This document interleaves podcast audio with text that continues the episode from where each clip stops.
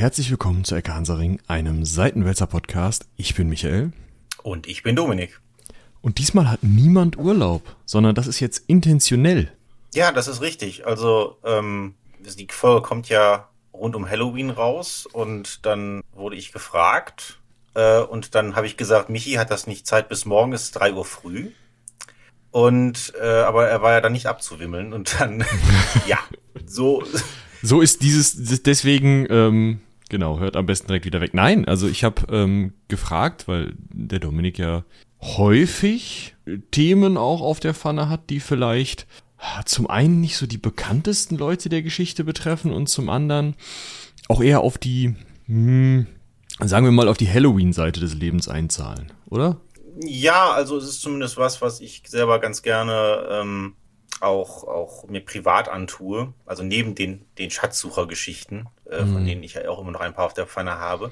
Aber tatsächlich ist es so, ihr macht ja in Ecke auch gerne ähm, viel, sage ich mal, breite Geschichte im Sinne von Geschichte der, keine Ahnung, des, äh, von, von Venedig oder Geschichte von, ähm, also von, von Orten oder von Technologien auch. Mhm. Und ähm, ich bin jemand, der ganz gerne so ein bisschen Ereignisgeschichte macht, also sich so, so spezifische Sachen, wie beispielsweise die Geschichte mit Lasseter oder auch die Greeley-Expedition, glaube ich. Das war, das, das war mein letzter Auftritt, oder? Ich meine auch, ja. Greeley. Ähm, der gescheiterte, ich, ich schau mal eben, dass ich euch die verlinke, der gescheiterte Polar. Sehr, sehr erfolgreicher Mann, hat nur mit 19 Männer verloren von 25, aber sonst. Äh, ja, 19 Männer von 25 und äh, was war nochmal sein Ziel? Ach, die haben doch, äh, die wollten so ähm, Klimadaten sammeln da äh, rund um den Nordpol. Also haben sie auch geschafft, nur ja, haben sich halt gegenseitig zwischendurch aufgegessen. Ja gut, bisschen schont ist immer. Ja, richtig. Aber was soll man auch machen, ne? Ja, besonders wenn man schlecht plant. Ja, richtig. Wenn man das Schiff auch einfach wegschickt. Tolle Idee. Ja, aber es ist nun mal so, dass das Schiff wegzuschicken einfach die Motivation der Leute. Ja, da merkt man auch einfach, das war ein bisschen bevor die Psychologie erfunden. so mal so Pi mal Daumen und dann äh, machen wir das schon. Zu der Zeit hat sich die Psychologie noch äh, hauptsächlich mit, ah, wir messen mal Reaktionsgeschwindigkeiten äh, beschäftigt. Ach, ich dachte, sie hätte noch auf Sofas gesessen und schwer geraucht, während Leute. Nein, das, das war später. Das war später. Auf der, auf der, auf der Sofa, da müssen es, da müssen es noch mal ein paar Jährchen warten, nicht? so, damit haben wir auch die Leute aus dem österreichischen Sprachraum vergrätzt. Sehr schön. Dann können wir jetzt irgendwie mit den drei Menschen, die uns noch zuhören. Ach nee, warte, wir müssen noch mehr Leute vergrätzen, ne? Ach so, müssen wir noch, wir müssen noch Dampf plaudern? Nee, ich dachte, wir müssen noch zumindest einmal sagen, dass ähm, heute vielleicht nicht der Tag ist, wo man zuhören sollte, wenn man das hier zum Einschlafen hört. Oder also je nachdem, wie hart euer Hirn ist.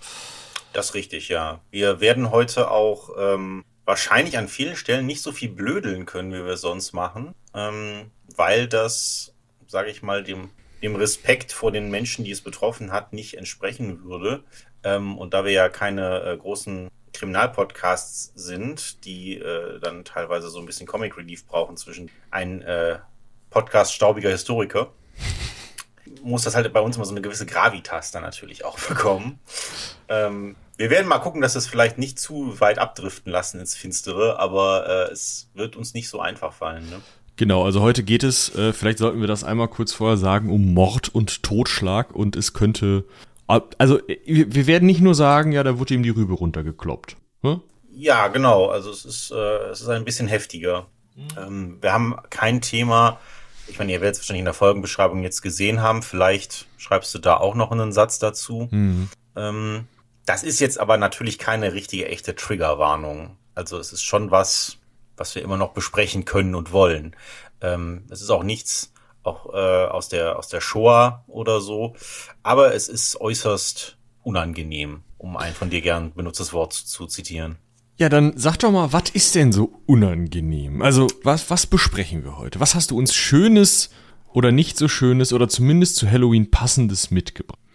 Äh, ja, wir machen heute mal was ganz anderes, als wir das sonst machen, wenn ich dabei bin. Normalerweise bin ich ja jemand, äh, dann geht's direkt nach Australien, dann geht's an den Nordpol oder naja, Ausland so ist Ausland, ne? Vergangenheit, ne? ne? mit den Runen damals mhm. ähm, oder so. Aber heute sind wir tatsächlich in Deutschland. Und naja. ja, doch, doch, doch, doch. Das ist Also das, ja. Bayern. Ja. Äh, es, ist, es ist was, wo vielleicht auch jetzt einige Leute die Augen rollen, jetzt nach dem Motto, oh Gott, jetzt macht die Ekanserin halt auch noch. In, äh, in, den letzten Jahren hat diese, hat das ein, seit es einen gewissen deutschen Bestseller gibt, hat es äh, doch einiges an Aufmerksamkeit erfahren. Wir gehen in das Jahr 1922 nach Bayern, ähm, und zwar in die tiefe bayerische Provinz, nach Schrobenhausen, um genau zu sein, Gröbern. Ich weiß gar nicht, ob es Ein Ortsteil von, gibt. oder? Ja, äh, genau, also so Gewannhufenland da. Und, ähm, und dort stand 1922 ein Einödhof, ähm, wobei ich Einöde schon spannend finde. Immerhin ist das Ding 300 Meter von der Siedlung entfernt. Ähm, ja, aber es ist so weit außerhalb, dass es halt nicht irgendwie in Rufweite ist, ne? Genau, und dieser Hof hat einen Namen, äh, der für den ganzen Fall steht, nämlich den Fall Hinterkaifeck. Das ist einer der bis heute unaufgeklärten, auch recht mysteriösesten Morde Mordfälle, muss man vielleicht sagen, in der Geschichte der Bundesrepublik oder in der Geschichte der deutschen Geschichte. Ähm, und vielleicht, um das mal ein bisschen geografisch einzuordnen, wir sind, wie gesagt, bei Gröbern, bei Schrobenhausen, da wird der Kartenonkel. Ich habe gerade schon angefangen zu schauen. Und zwar Schrobenhausen, da, äh, nordwestlich davon liegt Gröbern, das gibt's heute noch, tatsächlich. Das liegt an der Bundesstraße 300. Die beiden nächsten größeren Städte sind Ingolstadt und Augsburg. Wenn man eine Linie von Ingolstadt nach Augsburg zieht, dann liegen tatsächlich Schrobenhausen und Gröbern da ziemlich drauf, kann man sagen. Mhm. Äh, ja, ansonsten, es ist auf der halben Strecke zwischen München und Ingolstadt. Ein mhm. Stück weit äh, westlich von, von in Bayern. Ja, und damals ist Gröbern winzig. Gröbern hat damals etwa 16 Familien. Man hat das ja damals nicht in Einwohnern gemessen, Einwohnern gemessen. In, in, Familien. Also es ähm, sieht jetzt heute auch nicht größer aus, ne? Das sind zwei Straßen. Ja, aber die leben halt von diesem Hinterkaifeck-Tourismus. Da pilgern tatsächlich heute noch Leute hin, aber da kommen wir später, glaube ich, noch zu. Ähm, und wie gesagt, damals 16 Familien und 300 Meter davor, vor, dem, vor der mhm. Siedlungsgrenze, liegt dieser Hof. Das heißt, man kann das sehen wenn man, äh, also tagsüber zumindest, kann man die. Also man die kann aber rüber gucken, aber rüber brüllen kann man wahrscheinlich nicht. Also da müsste man ja. schon sehr laut sein. In der Nähe sind übrigens noch, falls das jemand interessiert, äh, die Orte Schenkenau, Wangen, Klosterberg, Brunnen und Edelshausen. Ja, dann haben wir auch mal ein paar schöne bayerische. Das könnte auch echt aus dem Heldenpicknick sein, alles. Ja, definitiv. Das ist so, das ist so ein bisschen wie ich sag immer, Brilon könnte auch eine super DSA-Stadt sein. Also, ja, das Sauerland her. könnte man ja im Allgemeinen, aber ähm, richtig, richtig. Äh, genau, da steht da. halt dieser Hof. Da steht halt dieser Hof hinter Kaifeck und ähm, zu diesem Hof gehören äh, 35 Tagwerke Land und 14 Tagwerke Wald.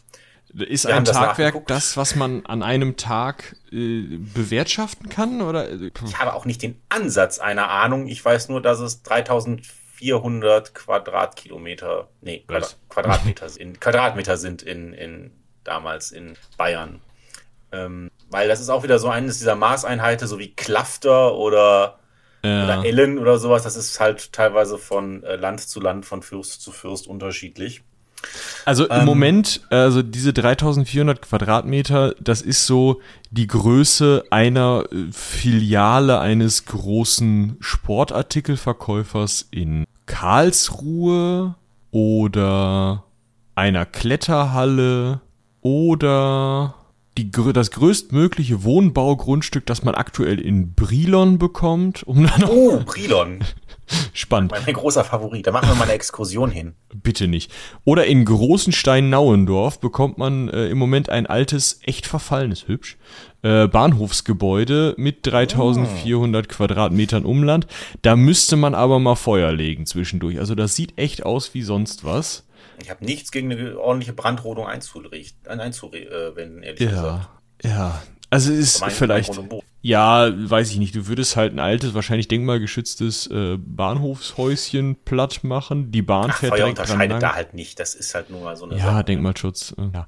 Und da gibt's noch zwei Bauwagen dazu, glaube ich. Die gibt's dann oh. wahrscheinlich gratis. Ich wollte eigentlich wissen, wie groß 300, 3400 Quadratmeter sind. Ähm, ja, ihr könnt's euch jetzt ungefähr vorstellen. Ist zwar ein merkwürdiger Vergleich, aber so eine so ein großer Laden einer äh, irgendwie Bekleidungskette oder sowas. Das ist schon, das kommt schon hin. Also vielleicht auch so eine Grundfläche von irgendeinem so Supermarkt. Ne? Genau, Also davon, davon, davon 35 an Land und 14 an Wald. Ja, das ist nicht Ähm, klein. Das ist nicht klein und der Hof hat auch 16 Rinder und zwei Ochsen und das ist ein recht großer Bauernhof zu dieser Zeit. Das Ja, wir sind im Jahr sagen. 1922, das heißt, wir sind gar nicht weit, also knappe vier Jahre nach dem Ersten Weltkrieg. Da gab es ja nicht nur in Bayern, also nicht nur in ganz Deutschland, sondern eben auch in Bayern einiges an Umwälzungen, so rum sollte man es vielleicht sagen. Äh, und da ist einiges passiert. Mm, Und trotzdem so ein Hof, der sich halt eben auch wahrscheinlich aus sich selbst heraus versorgen konnte, wenn denn da genug Menschen waren, die dieses Land auch bewirtschaften konnten. Das ist schon äh, ja eine Grundlage, ne? Also ich weiß nicht, wir kommen ja noch auf Motive und so. Das Ding wäre jetzt, wenn man da die Finger dran bekommen könnte, schon interessant für jemanden, der es übernehmen oder kaufen oder dann verkaufen und das Geld einstreichen könnte. Ja, der, der, der liegt gut. Also er liegt natürlich am Arsch der Welt, also auch für damalige Verhältnisse. Aber er liegt gut, er hat gutes, einträgliches Land. Wir werden auch noch darauf kommen, die Leute sind auch nicht, äh, nicht arm gewesen, die da äh, ge- gewohnt haben. Ähm, und der Hof ist auch relativ alt. Also ich glaube, der steht da, da zu dem Zeitpunkt auch schon ein paar hundert Jahre, wie das halt ne, so ist. Und es gibt ein ganz paar Bilder von ihm. Der ist so L-förmig gebaut. Also man hat einmal das Wohngebäude, das ist die längere Seite, und da hat man dann später den Stall so dran gebaut, so dass das ne, so, ein- so, so ein L ergibt. Ja. Ähm, wichtig ist in diesem Fall jetzt, es gibt sowohl eine Tür von diesem Stallgebäude in das Wohngebäude. Also ein Durchgang, Und- richtig. Genau, einen richtigen Durchgang und es gibt auch die Dachböden von beiden Gebäuden. Also der Heuboden und der Dachboden sind untereinander verbunden. Das wird später noch wichtig werden. Okay. Ich habe euch jetzt mal so ein rotstichiges Schwarz-Weiß-Foto des Hofes mit drei Leuten davor verlinkt. Ich gehe sogar mal davon aus, so wie ich, naja, das zeitlich und ähm, fotografietechnisch mir vorstelle, gehe ich mal davon aus, dass das entweder Menschen sind, die weit nachher einfach sich da haben fotografieren lassen, was ziemlich merkwürdig wäre, weil der ist auch schnell abgerissen worden dann, ne? Ja, nach der Tat, etwa ein Jahr später, hat man Ja, dann werden das wahrscheinlich sogar die Bewohner sein. Wahrscheinlich oder ähm, ja, also die Frage ist halt immer, welche Bewohner, weil äh, also bis 1913 war der Hof im Besitz einer Frau namens Cecilia Gruber, die hat ihn von ihrem ersten Mann geerbt. Ne, Die war verwitwet. Mhm. Ähm, und die hat den aber 1913 ihrer Tochter Victoria Gabriel überschrieben. Victoria Gabriel, nicht Gruber. Also ursprünglich Gruber, später aber geheiratete, verheiratete Gabriel. Mhm. Okay. Ähm, wir müssen das auch jetzt so ein bisschen auseinanderhalten, weil ein, weil dieser Name Cecilia zweimal vorkommt in der Familie und deswegen Okay, also Cecilia, dröseln wir das gleich ein bisschen auseinander. Cecilia Gruber ist mit ein bisschen Glück oder Pech die Oma auf dem Bildchen, was wir da haben. Könnte sein, könnte Okay, sein. sagen wir es mal. Ja, okay. Und Victoria Gabriel ist ihre Tochter.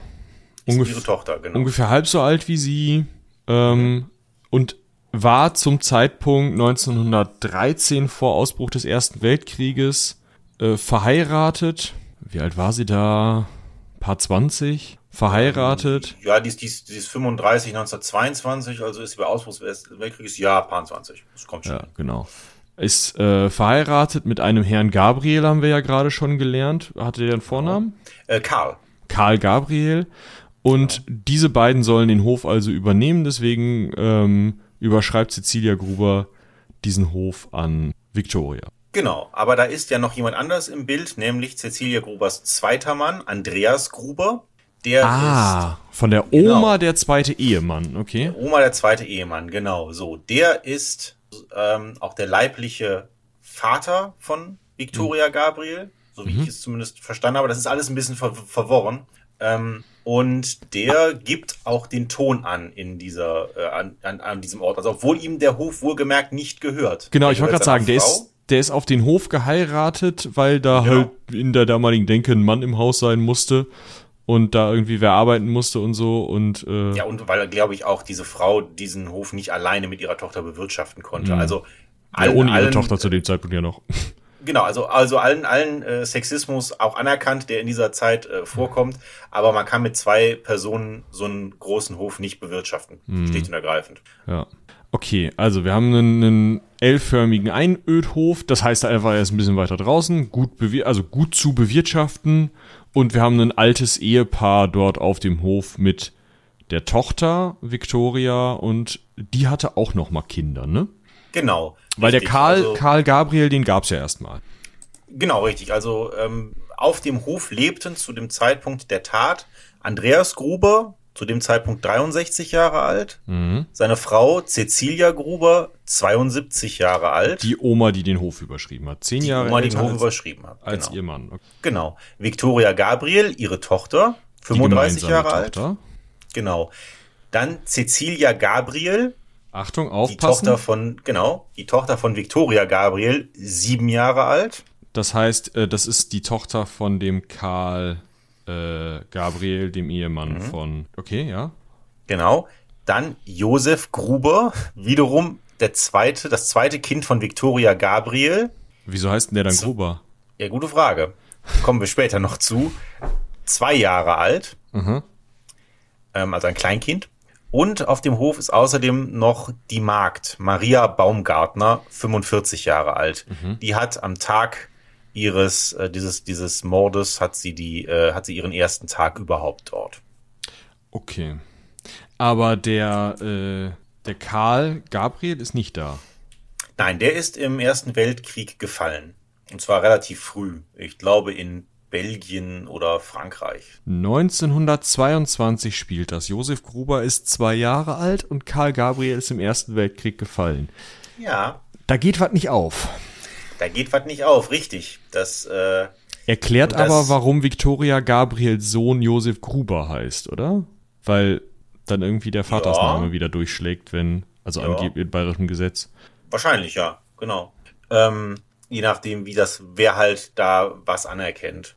Aber ich glaube, da greifen wir ein bisschen vor. Ja. Vielleicht gehen wir, also, ja, also, ähm, es gibt Ungeheimheit, äh, Ungereimtheiten mit dem Jupp. So viel können wir Genau, festhalten. und zwar jetzt schon, genau. Ja. Ähm, was man vielleicht noch dazu sagen sollte, der Hof, zum Zeitpunkt des Mordes war der Hof in keinem besonders guten Zustand. Mhm.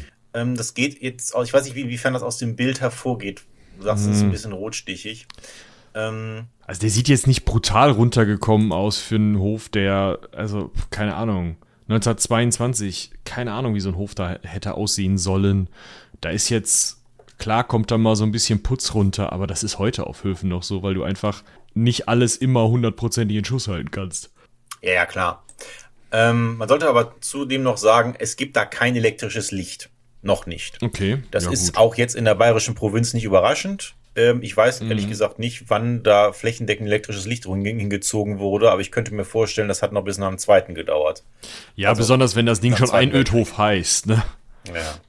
Das, das muss man halt machen. Ja. Ähm, ziehen wir es vielleicht so auf, dass wir erstmal von der Entdeckung der Tat ausgehen. Ähm, am 1.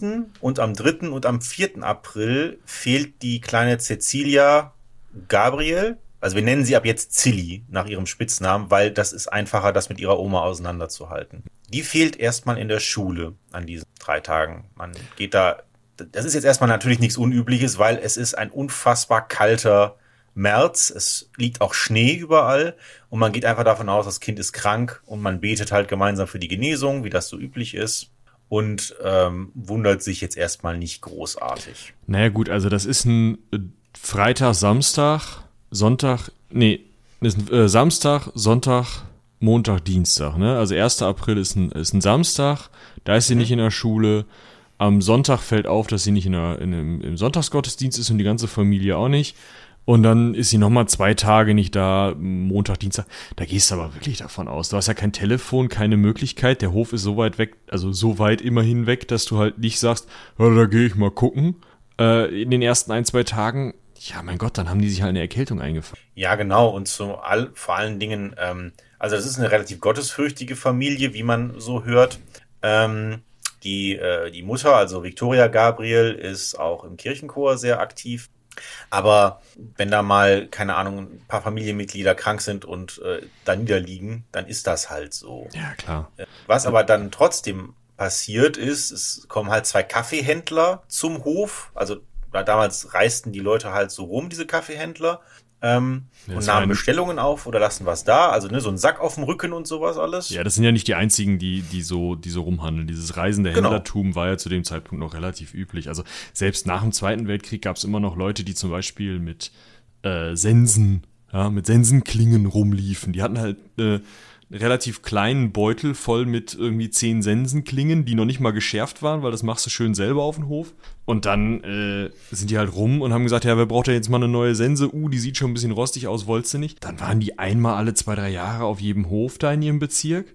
Und dann war das gut. Und so Kaffeehändler, die werden halt irgendwie einmal im Monat vorbeigekommen sein und gesagt haben, hier, wie sieht's aus? Ich habe wieder die schönste Nicaragua-Mischung dabei, ist die gleiche wie. Genau. Also. Und man muss natürlich dazu sagen, dass man damals Kaffee auch nicht so getrunken hat wie wir heute, sondern äh, deswegen sind auch die Kaffeemühlen von früher so klein. Ähm, das war halt, das war halt ein Ereignis, sage ich mal, Kaffee trinken. Ne? Das hat damals vielleicht hat sonntags nicht, so, vielleicht. Äh, das hat man sich nicht nicht kannenweise hinter die Hirse gekippt, sondern ähm, das wurde halt, das wurde halt zelebriert, so quasi wie man früher nach dem Essen eine Zigarre geraucht hat oder sowas. Das war was Besonderes, weil das natürlich auch teuer war. Ja, entweder oder, ne? Genau, aber dass die natürlich da äh, hinkamen, zeigt auch mal wieder, dass die Familie Geld gehabt haben muss. Und diese zwei Kaffeehändler äh, klopfen halt an äh, Fenstern und Türen, aber es öffnet niemand. Sie finden aber das Tor zum Maschinenhaus offen. Ähm, also es gab da ein, ein, ja, ein Maschinenhaus, wo halt eine Futterschneidermaschine drin war. Also es gab halt was mit Motoren. Nur halt kein Traktor in dem Sinne, sondern halt äh, automatische Maschinen. Ähm, Aber stehende Maschinen, ne? Also, stehende Maschinen, genau, genau. Irgendwas fest installiertes. Genau, also ein Gerät, was da halt irgendwie angeschraubt ist oder äh, ja, und das wahrscheinlich mit einem Dieselmotor, Petroleummotor, irgendwas in die Richtung. Also irgendwie flüssiger Treibstoff, der da in die, hm, in die Maschine gekippt wird, oder in den Motor gekippt wird, der außerhalb steht, wie, wie wir heute so ein Moppel betreiben würden, nur halt ein bisschen größer. Und dann meistens über so ein äh, Antriebsband, so wie so ein Keilriemen oder sowas. Also man hat eine Rolle am Motor, die dreht sich halt, wenn der Motor an ist.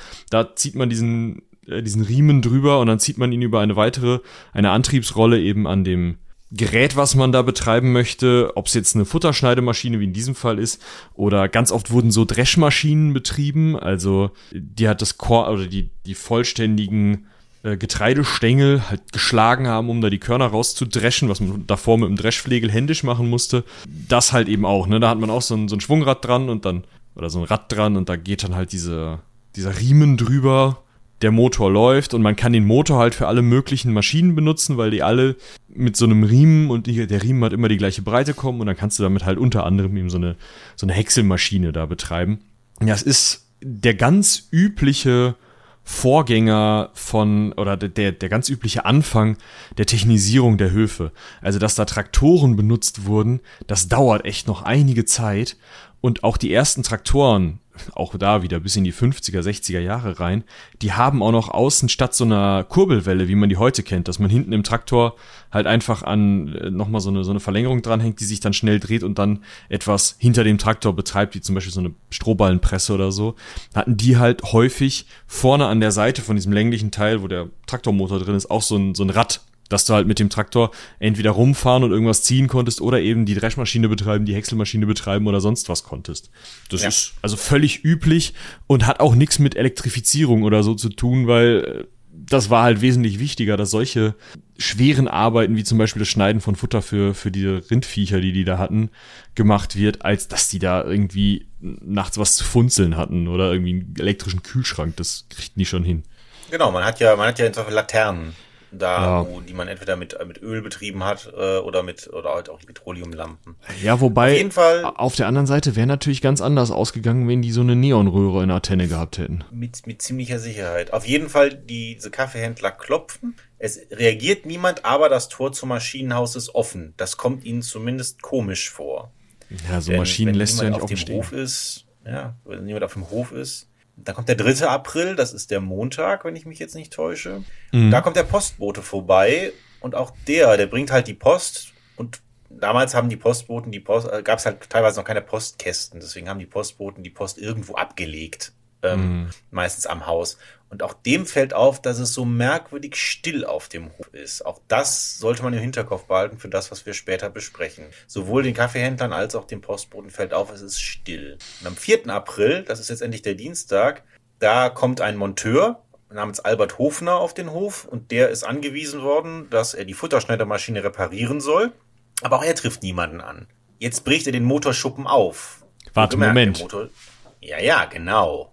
Also der, das Maschinenhaus beziehungsweise der Motorschuppen, also das sind keine zwei verschiedenen Gebäude, sondern dieser, da wo der Motor drin steht für diese Häckselmaschine und die Maschine gleich mit, das Teil steht offen, als die Kaffeehändler da sind und Albert muss ihn aufbrechen. Das heißt, da war... Er muss das, genau, okay. der muss das. Vorhängeschloss aufbrechen. Mhm. Das ist wirklich abgeschlossen, das Ding. Er bricht das auf, weil er hat ja auch keine Zeit zu vergeuden, ne? Ja. Und repariert den Motor. Und jetzt fällt ihm auf, dass der Hofhund, das ist so ein kleiner weißer Spitz gewesen, ähm, er hört das Bellen aus dem Inneren des Hauses. Und dann ist er nach irgendwie vier oder fünf Stunden fertig, das, diese Maschine zu reparieren.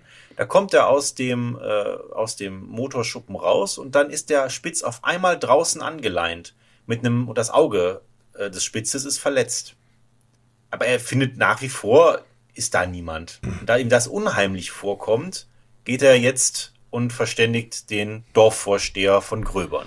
Aber man muss, finde ich, kurz mal eben würdigen, was für ein aggressiver Dienstleister Monteur Albert Hofner ist. Ja, der zieht das durch. Der ist dafür bezahlt worden, dann macht er das auch. Man muss auch sagen, diese Reparatur ist schon ein paar Mal verschoben worden im, im Vorfeld. Deswegen hat er auch wegen schlechten Wetters und so, und deswegen hat er wohl gesagt, ja, okay, es reicht mir jetzt. Ähm, mm ich mache ich mach jetzt hier auf und im Zweifel ist so ein, ziehen, können die mir das, das Schloss, das kostet wahrscheinlich damals schon so gut wie gar nichts. Das können sie mir im Zweifel davon abziehen, aber wir machen das jetzt hier, ich mache das jetzt hier fertig. Ich habe heute, ich habe ja morgen was anderes zu tun. Genau.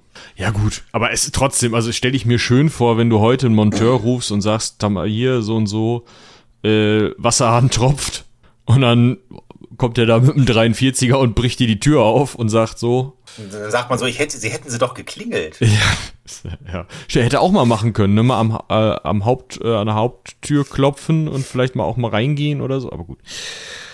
Bitte. Aber äh, ja. Er, er sagt ja zumindest Bescheid, ne? So. Genau. So, äh, da, natürlich hat dieses, dieser winzige Ort keine eigene Polizei. Ähm, und auch wahrscheinlich nicht mal einen eigenen Wachtmeister, ehrlich gesagt. Das macht halt nee. in so einer Zeit der Ortsvorsteher. Ich weiß gar nicht, ob der gewählt oder bestimmt ist, ist auch relativ egal in dem Fall. Ja, das wird sich auch wahrscheinlich geändert haben, irgendwie um den Ersten Weltkrieg drum zu. Das, ja, das, du hast recht, das könnte, das könnte sein. Da ist ja ein bisschen was passiert. Der Ortsvorsteher. Was nicht heißt, dass die Person eine andere war dann, ne? Ja, ist richtig, ist richtig. Der Ortsvorsteher heißt auf jeden Fall in diesem Fall Lorenz Schlittenbauer. Oh, das kann man Der nimmt sich äh, zwei andere Leute mit und die finden diesen Hof halt auch erstmal verlassen vor. Und ähm, dann brechen sie die Stalltür auf. Ich nehme mal stark an, dass das einfacher ging, als das, als das Schloss an der Haustür zu machen. Also der, der Hof ist auch abgeschlossen, wohlgemerkt. Hm. Ähm, sie brechen also die Stadeltür auf und äh, gehen in diesen komplett finsteren Stall hinein und dann stolpert einer der Männer, wie das später im Vernehmungsprotokoll heißt, über etwas. Sie leuchten und dort liegt in diesem, äh, in, in dem Stroh liegt, also ragt ein Fuß heraus und zwar unter einer Tür, die irgendwo herausgenommen wurde. Und sie ähm, nehmen diese Tür äh, und sie nehmen diese Tür weg und dort finden sie äh, vier der vorhin genannten Personen äh, mit eingeschlagenem Schädel vor, nämlich die Großmutter Cecilia Gruber, die Tochter Victoria Gabriel, die siebenjährige Zilli und den Bauern Andreas Gruber. Und dann gehen sie in das Haus hinein und finden die 45 Jahre alte Magd Maria Baumgartner in ihrer in ihrer Marktkammer ebenfalls erschlagen vor, ebenfalls abgedeckt, ich glaube in dem Fall mit einer Decke. Und dann gehen sie in das in die Stube und dort steht ein Stubenwagen, wo der zweijährige Josef schlafen sollte und auch dieser diesen finden sie abgedeckt vor. Allerdings hat man vorher diesen Stubenwagen ebenfalls, also auch das, auch den Zweijährigen hat man erschlagen mit einer, äh, mit einem irgendeinem Werkzeug und hat danach die Leiche abgedeckt. Ja, das ähm, muss unangenehm gewesen sein, wie du schon eingangs sagtest, da auf diesen Hof zu kommen. Ja, äh, das ähm, ist natürlich eine Sache, die in dem Fall auch einfach deren Kompetenz komplett äh, übersteigt. Also das sind, das sind halt, das ist halt ein Ortsvorsteher und zwei Typen. Also ja, ja, zwei Dudas, nicht, ne, die da irgendwie zwei, aus also natürlich. Zwei Dudas, genau. Zwei Leute irgendwie, natürlich, die haben auch irgendwie, äh, ne, aber es sind halt trotzdem einfach zwei Leute, die als, ey, du kannst du mal mitkommen, mir was helfen Wahrscheinlich waren es die, die immer bei sowas geholfen haben, weil man natürlich seine Pappenheimer kennt. Verweis an die letzte Folge. Und äh, irgendwie auch weiß, wie man da sich, sich dazu holt und so, ne? Aber trotzdem, das sind dann vielleicht die besseren Freunde von dem Schlitten, Schlittenbauer. Bauer. Mhm. Schlittenbauer. Aber es ist, es bereitet einen überhaupt nichts auf sowas vor. Ich fand das gerade, also du hast gerade so betont, dass die Leichen abgedeckt wurden und auch mit einer Tür also da deutet ja alles Mögliche darauf hin, dass da jemand unterwegs war und nicht einfach nur im Affekt Leute erschlagen hat, sondern dass da jemand dann noch rumgelaufen ist und Türen ausgehoben hat. Was? Das ist eine gute Frage, ja. Also, ähm, man geht dieser Sache zu der Zeit nicht wirklich nach. Aber äh, dieser Fall ist natürlich äh, später noch durch verschiedene Hände gegangen, auch noch 80, 90 Jahre später. Und äh, es gibt Rechtspsychologen, die in so einem Fall von einer Wiedergutmachung sprechen. Also der Täter deckt die Opfer ab, damit er sie nicht sehen muss. Dann sieht er, muss er nicht sehen, was er getan hat. Das nennt man in der, in der, in der Fachsprache Wiedergutmachung. Ähm, obwohl es natürlich genau das Gegenteil ist. Aber äh, ja, auf jeden Fall, die sind da komplett überfordert und die verständigen erstmal die Gendarmerie in Wangen die sind natürlich genauso überfordert, weil äh, ja, aber immerhin also, ein bisschen ausgebildet, Tarara. Richtig, richtig. Und die funken sofort nach München, ähm, das Landeskriminalamt, an. Und die Ermittler machen sich da auch auf den Weg und sind einen Tag später da. Das ist für die Zeit eine wirklich schnelle Sache. Hm. Ähm, aber es gibt ja, wie gesagt, kein elektrisches Licht auf dem Hof. Und hm. deswegen also man bricht sehr früh aus und beim ersten Morgenlicht ist man da und man wird die ganzen zehn Stunden, die es Tageslicht gibt, dort mit den Ermittlungen ähm, zugange sein. Allerdings in der Zeit, es ist ein kleines Dörfchen und es haben natürlich viele Leute mitgekriegt, es sind zig Schaulustige schon zu dem Zeitpunkt da gewesen, also vorher und auch währenddessen noch. Und das heißt, dass viele Fußspuren natürlich längst zertrampelt äh, sind obwohl man natürlich im, im Schnee einiges vielleicht hätte sehen können. Ja gut, allein schon, dass da ja dann irgendwie zu dem Tag, an dem Tag zumindest dieser äh, Monteur schon mal rumgelaufen ist und dann die drei, äh, also der, der Dorfversteher und seine beiden Nasen da, das wird einige Spuren auch schon zerstört haben, wenn man das mit heutigen Tatortideen vergleicht, wenn die dann da noch irgendwie diese Tür rumräumen, überall mal hingucken und vielleicht auch jedes, jede Decke und so nochmal hochheben, um zu schauen, ob nicht doch noch irgendwo irgendwer liegt, dann hast du auch im ganzen Haus neue Spuren, ne? Ja, und keiner war natürlich auch äh, darauf sowas vorbereitet. Ich meine, das ja, sind ja ein, einfache Bauersleute, also auch die Leute im Dorf. Ähm, das ist, das ist natürlich überhaupt nicht, auch nicht ansatzweise in deren Lebensrealität kommt mhm. das vor. Ähm, die Ermittler beginnen dann halt ihre Untersuchung und obwohl es zu der Zeit technisch schon möglich ist, Fingerabdrücke zu nehmen, machen sie das nicht. Warum weiß man bis heute nicht. Vielleicht waren so viele ähm, Schaulustige einfach vor Ort, dass sie sich gesagt haben, das bringt alles nichts mehr. Ähm, weil hier laufen hier Leute durch die Küche und haben alles mögliche angefummelt. Ähm, also vielleicht war es das, also dass sie es schlicht vergessen haben bei Beamten des Landeskriminalamts ist unwahrscheinlich. Der entsprechende hauptverantwortliche Beamte, ein Herr Inspektor Reingruber, gilt auch als sehr gewissenhaft und unbestechlich und all das. Also der ist auch sehr hoch dekoriert gewesen. Das ist arg unwahrscheinlich, dass sie das einfach vergessen haben, aber man weiß es nicht. Was man aber findet, und jetzt kommen wir zu dem Punkt, ähm, wo wir vorhin gesagt haben, die Stille an dem Ort wird noch wichtig. Mhm. Wenn man Vieh einige Tage lang nicht melkt, mhm. dann fangen die an zu schreien, Tiere, also zu brüllen, die Kühe. Ähm, das muss gemacht worden sein, auch noch nach dem Mord. Und zwar tagelang. Man findet auch äh, Fleisch in der Speisekammer, also so Schinken oder Wurst, das frisch angeschnitten ist. Mhm. Man findet auch äh, am Brotbeutel wurde sich auch vergangen. Ähm, und man findet auch eine große Summe Bargeld. Ich weiß jetzt nicht, ob in Münzen oder in Papier, aber auf jeden Fall mehrere tausend Goldmark, wie das zu dem Zeitpunkt heißt.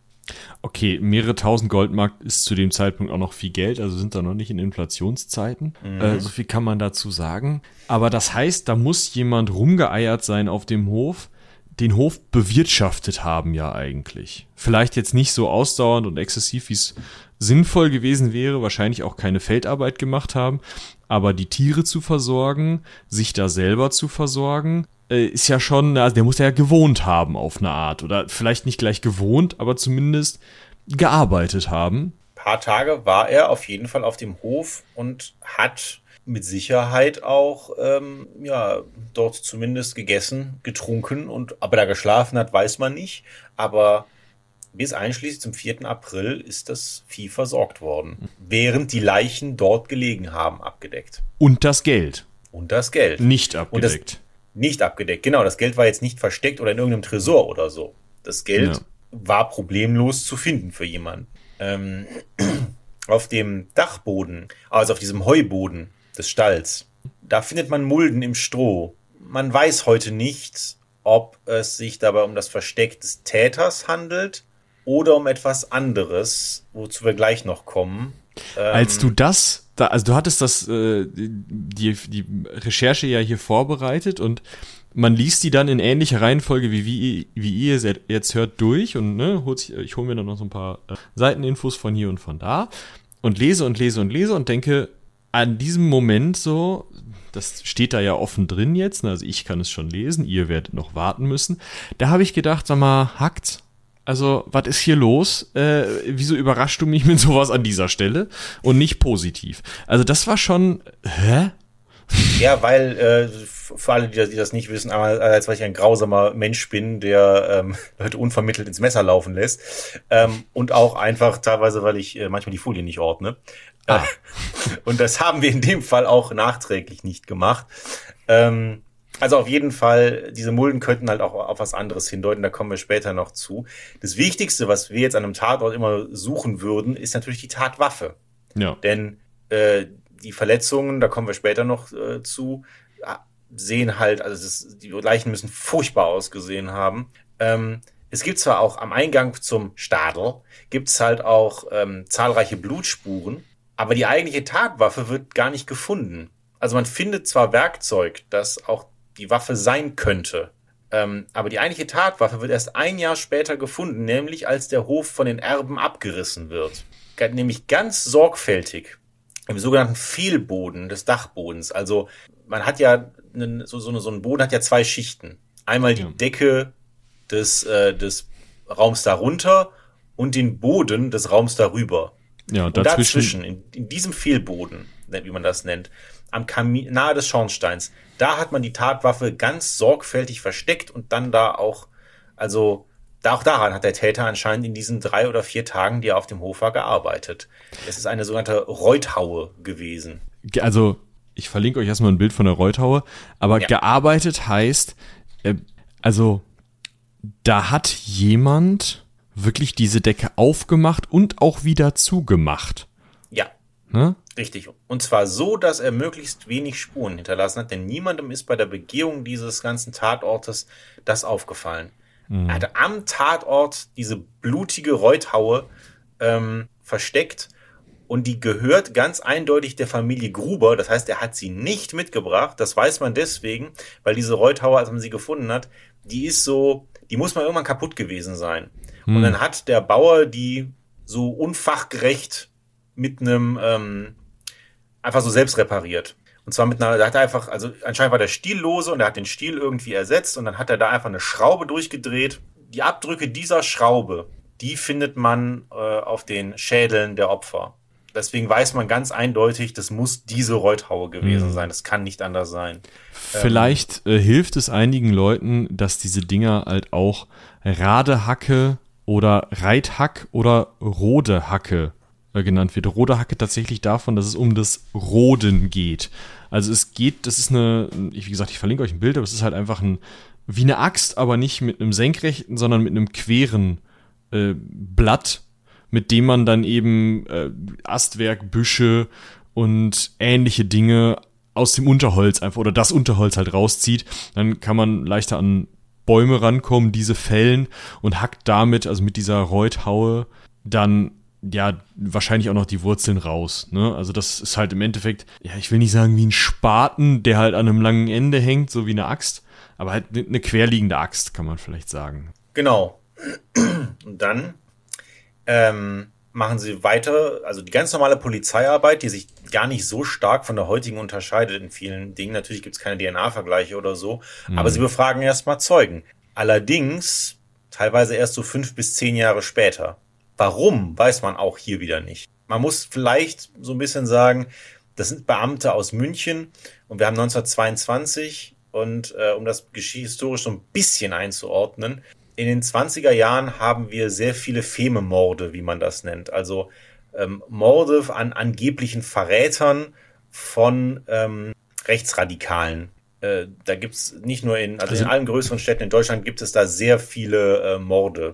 Also nicht Verräter äh, an rechtsradikaler Ideologie, die dann äh, erschlagen wurden, sondern Verräter im Zweiten Weltkrieg sozusagen, also die dafür gesorgt hätten, äh, im Ersten Weltkrieg, Verzeihung, die, die für diese, ne, ihr habt das Thema äh, Durchstoßlegende und so.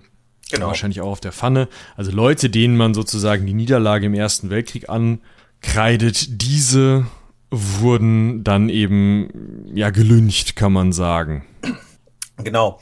Und ähm, deswegen hat man vielleicht das einfach äh, in diesem ganzen Stress äh, übersehen, denn es gibt eigentlich keinen Grund, aber beispielsweise dieser Monteur, dieser Hofner, der wurde erst, ich glaube, tatsächlich zehn Jahre später befragt.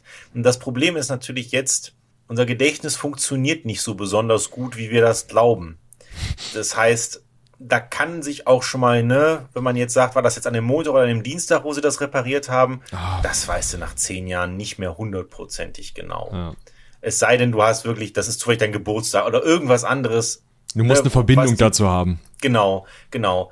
Und ähm, es fällt den, würde den meisten Leuten, das könnt ihr auch gerne mal alle selber machen, die uns jetzt zuhören, versucht mal ähm, aus dem Kopf rückwärts zu sagen, was ihr in den letzten sieben Tagen gegessen habt. Das hängt damit zusammen, dass ihr gar nicht, ja, gar nicht in der Situation wart, dass ihr euch das einprägen musstet. Und wenn es einem nicht wichtig erscheint, gut, das jetzt ist jetzt natürlich eine Mordermittlung, das wird einem wichtig erscheinen, aber selbst das verschwimmt einfach. Und das ist ganz normal kann aber hier natürlich äh, dazu führen, dass wichtige Sachen einfach äh, unterbleiben, also wichtige Informationen nicht an die Polizei kommen. Und äh, ja, es gibt allerdings tatsächlich, bringt die Polizei einen Rechtsmediziner mit. Hm. Ähm, und der kommt zu dem Ergebnis, dass ausnahmslos alle Opfer durch schwere Gewalteinwirkung gegen den Schädel zu Tode gekommen sind. Also alle ähm, mit dieser Reuthaue, dieser Hacke. Wahrscheinlich sogar ja, also mit der Rückseite der Hacke, ne? Schwere Gewalt. Genau, mit der Rückseite der Hacke, genau. Mhm, okay. Genau. Es gibt auch Blutspuren an einem Bandeisen und an einem anderen Werkzeug, das man zum Hacken benutzt, aber die Reuthaue ist definitiv das, das, Haupt, äh, das Hauptding. Also die anderen haben halt Blutspuren, aber so heftig wie der auf die, der oder die Täter auf die eingeschlagen haben, ist es kein Wunder, dass da ziemlich viele Blutspritzer sind. Mhm. Zusätzlich findet man an der Leiche von Victoria Gabriel, also der Tochter, findet man Würgemale. Also der 35-jährigen Tochter. Der 35-jährigen Tochter, genau. Ehemaligen, genau also der jetzigen Hofbesitzerin ja sogar. Genau, genau. Da äh, finden sich äh, Würgemale. Allerdings ähm, konnte man nachweisen, dass man Geschrei aus dem Stall gar nicht im Wohnhaus gehört hätte. Also das hat man nachgestellt. Also das heißt, für den Fall eines Angriffes hätte man im Wohnhaus nichts mitbekommen. Ähm, also ja, gut, aber ja, Würgemale sind ja meistens, also normalerweise Zeichen eines Angriffs. Auch ja. irgendwie ja. dessen, dass man jemanden beruhigt, also wie heißt das, still sein lassen, also zum Schweigen bringen möchte. Zum Schweigen bringen möchte, ja. Ja, genau. Und ähm, ja, gut, also da wäre sowieso nichts möglich gewesen, da irgendwas zu hören. Ja, und äh, dann findet man noch etwas, das, ähm, also an der Leiche der Siebenjährigen findet man Haarbüschel und äh, man. Also in den Händen. Das ist, ist in den Händen, genau. Also in den verkrampften äh, Händen findet man Haarbüschel und das ist ihr eigenes Haar. Der Rechtsmediziner geht davon aus, dass sie, nachdem man auf sie eingeschlagen hat mit dieser Reuthaue, dass sie noch zwei oder drei Stunden sich im Todeskampf gewunden haben muss, währenddem der Täter ja im Haus war. Also das muss man immer im, im Kopf behalten. Der Täter ist ja weiterhin auf dem Hof und er geht auch ja noch weiter äh, vor. Und ähm, sie muss da gelegen haben und hat sich dann halt diese Haare selbst ausgerissen. Und wahrscheinlich erst danach hat der Täter die Leichen auch noch übereinander gestapelt, wohlgemerkt, diese vier, und dann mit der Tür abgedeckt. Ähm, dann ist die Autopsie vorbei und dann wird es noch makabrer, denn für diese Zeit üblich, man transportiert nicht ganze Leichen. Ähm, so eine, also zu einer, zu einer Rechtsmedizin. Das äh, macht man nicht, weil das zu der Zeit da man die Leichen nicht vernünftig kühl halten kann, äh, problematisch ist. Was bedeutet, dass der Rechtsmediziner die Köpfe der Leichen absägt, dann in eine Kiste packt und dann werden die zur Rechtsmedizin gebracht. Die Rechtsmedizin kommt aber nicht weiter und bringt tatsächlich diese Köpfe zu einer Hellseherin. Ja, Prost, die behauptet, sie könnte damit den Täter äh, überführen. Komischerweise funktioniert das nicht, ganz, ganz verblüffend. Und ähm, Köpfe sind dann irgendwann in irgendein Archiv gewandert und eingelagert. Warum die nicht bestattet wurden, habe ich keine Ahnung, ehrlich gesagt. Aber man weiß nicht, wo die jetzt sind. Also die sind wahrscheinlich bei irgendeinem Brand oder irgendeiner Fliegerbombe oder sowas einfach verschollen. Wir haben das ja schon mal gesagt. Das ist jetzt erstmal nichts Besonderes, dass in Archiven oder Museen Sachen verschwinden. Und das hat nichts mit schlampiger Arbeit der Leute zu tun, die da arbeiten. Das nee, da gibt es so viele äußere Einflüsse. Ich meine, kann natürlich auch sein, dass die, also warum man die mitnimmt, ist natürlich, der Fall ist noch nicht so richtig aufgeklärt. Zu dem Zeitpunkt, wo man sie irgendwie einlagert, sowieso noch gar nicht. Das heißt, man glaubt, man muss da nochmal bei.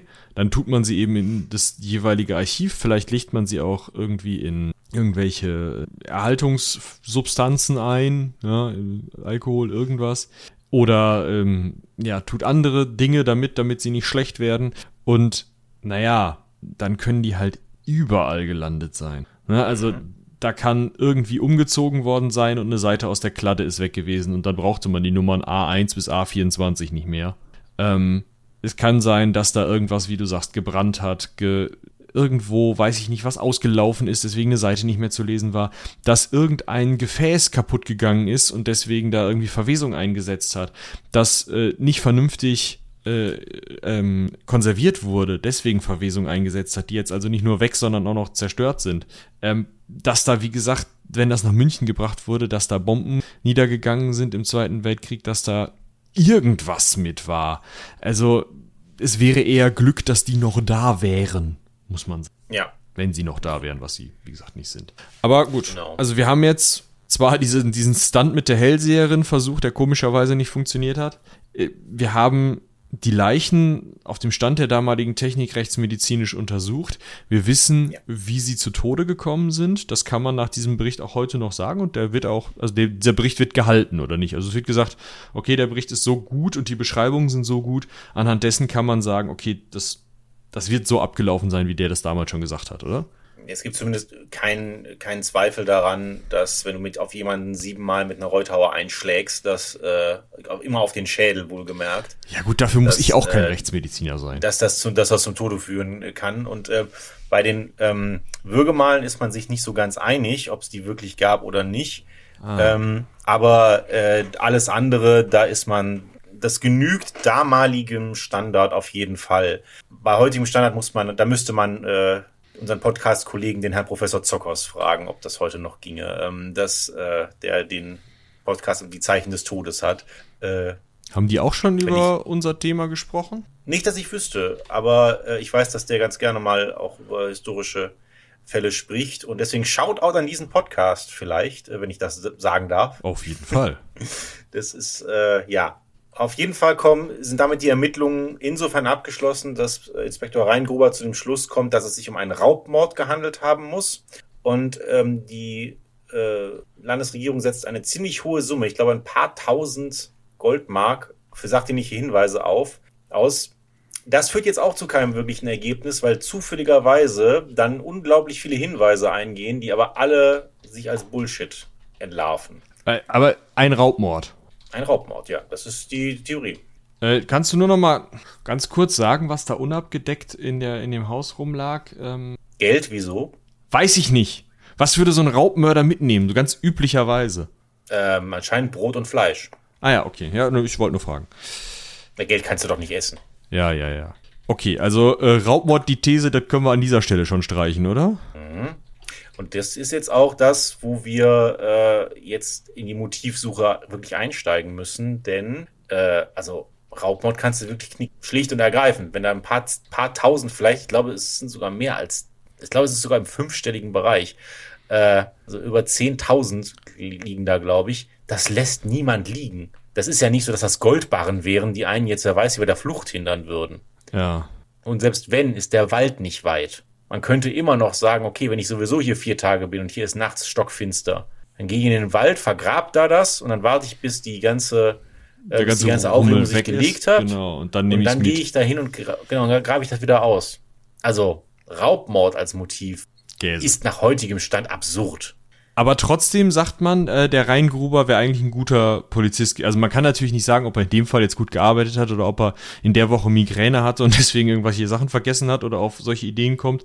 Aber man geht erstmal davon aus, dass das keine, keine Ermittlungsfehler in dem Sinne gab, oder?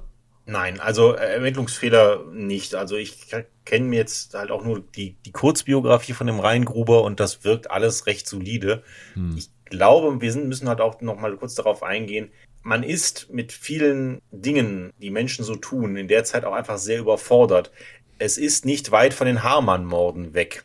Äh, also Fritz mhm. Hamann, äh, über den man auch nochmal sprechen könnte. Und der ist einer, der die, äh, der erst, ähm, ja, so eine psychologische Untersuchung hat. Das ist ja einer der ersten Serienmörder, wo es, wo sowas gegeben hat. Und wenn du den schönen Film Der Todmacher dir anguckst, wo man das Vernehmungsprotokoll mal nachgespielt hat mit einem hervorragenden Jürgen Hensch und einem hervorragenden Götz George, da merkst du, wie dieser Psychologe an seine Grenzen kommt, weil er nicht einordnen kann, was er da vor sich hat.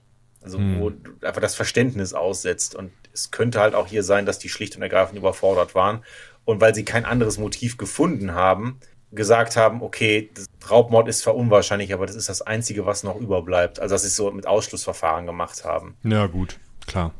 Und es ist ja auch, also wir reden immer noch von einem Inspektor äh, von der, war das die Gendarmerie oder war das schon das Landeskriminalamt? Das war das Landeskriminalamt von okay. München.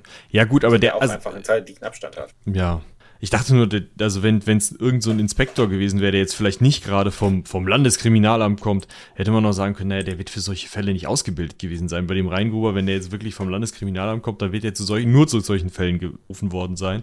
Aber wie oft passiert sowas, ne? Also das ist ja. Wie oft passiert sowas, ja. Wir sind ja nicht in Criminal Minds Land. Ne? Ja, Wo das jede Woche passieren muss, damit die Serie weitergeht. Genau, richtig, richtig. Und wir sind auch an, am Anfang der forensischen Psychiatrie mm. und der Forensik überhaupt. Ähm, das ist ja noch nicht so lange so, dass man überhaupt nach objektiven Beweisen sucht, jetzt, wenn man auf die Menschheitsgeschichte mhm. guckt. Ähm, dass man, dass man irgendwie anfängt zu sagen, okay, wir, äh, wir gucken uns objektive Beweise an. Das wird so, keine Ahnung, 17. bis 18. Jahrhundert geht das erst los, würde ich, würde ich mal schätzen. Mhm. Nämlich genau dann quasi, als man die Folter abschafft. Ähm, als, als Instrument zur Wahrheitsfindung. Ja, also so den, das Gefühl für so einen Übergang zwischen naja, wir glauben einfach Dinge oder wir foltern Dinge aus Leuten heraus. Um so ein bisschen auch diese Gedankenwelt zu verstehen, könntet ihr vielleicht nochmal in die Folge zu Gerhard van Swieten reinhören, dem, mhm. dem Vorbild für ähm, Van Helsing. Für Van Helsing. Das ist 150 Jahre vorher über den Daumen. Und da fangen, halt, da fängt es gerade erst an mit zu dem Zeitpunkt noch theologisch begründeten naturwissenschaftlichen Methoden gegen so Volksaberglauben vorzugehen. Weil 150 Jahre vorher oder noch ein bisschen früher wäre es ja auch gar nicht unwahrscheinlich gewesen, dass man da gesagt hätte, ja, das ist der Geist von weiß ich nicht wem, der ist zurückgekommen, weil sein Hof schlecht bewirtschaftet wurde. So. Ja, ne? und da dann kann man auch noch mal sowas. an die genau, da kann man auch noch mal an die Bestie von Gévaudan Folge äh, oh ja, stimmt. erinnern, die ebenfalls äh, da ist, wo es halt wo was halt auch etwas mysteriöser ist. Und deswegen gucken wir uns jetzt mal an, was man inzwischen über bei der Motivsuche rausgekriegt hat. Ein paar der Motive hätte man damals schon raussuchen können oder ein paar der folgenden Sachverhalte, die wir jetzt gleich äh, erzählen, hätte man damals schon rauskriegen können. Ähm, und würde man wahrscheinlich auch heute deutlich genauer sichten, warum das damals unterblieben ist. Und wie gesagt, wir reden davon, dass da jemand stark unter Stress ist und auch Zeugen viel zu spät befragt werden. Ähm, ja, vielleicht hat sich auch für die nie so ein konstant, also nie so ein konzises Bild äh, ergeben, weil die das halt nur so verhackstückelt äh, auseinanderdröseln konnten. Also wenn du halt alle zwei Jahre mal einen Hinweis kriegst, ja, dann, ne, dann musst du dich mal wieder neu in den Fall reindenken und sowas. Vielleicht ist es auch daran einfach gescheitert.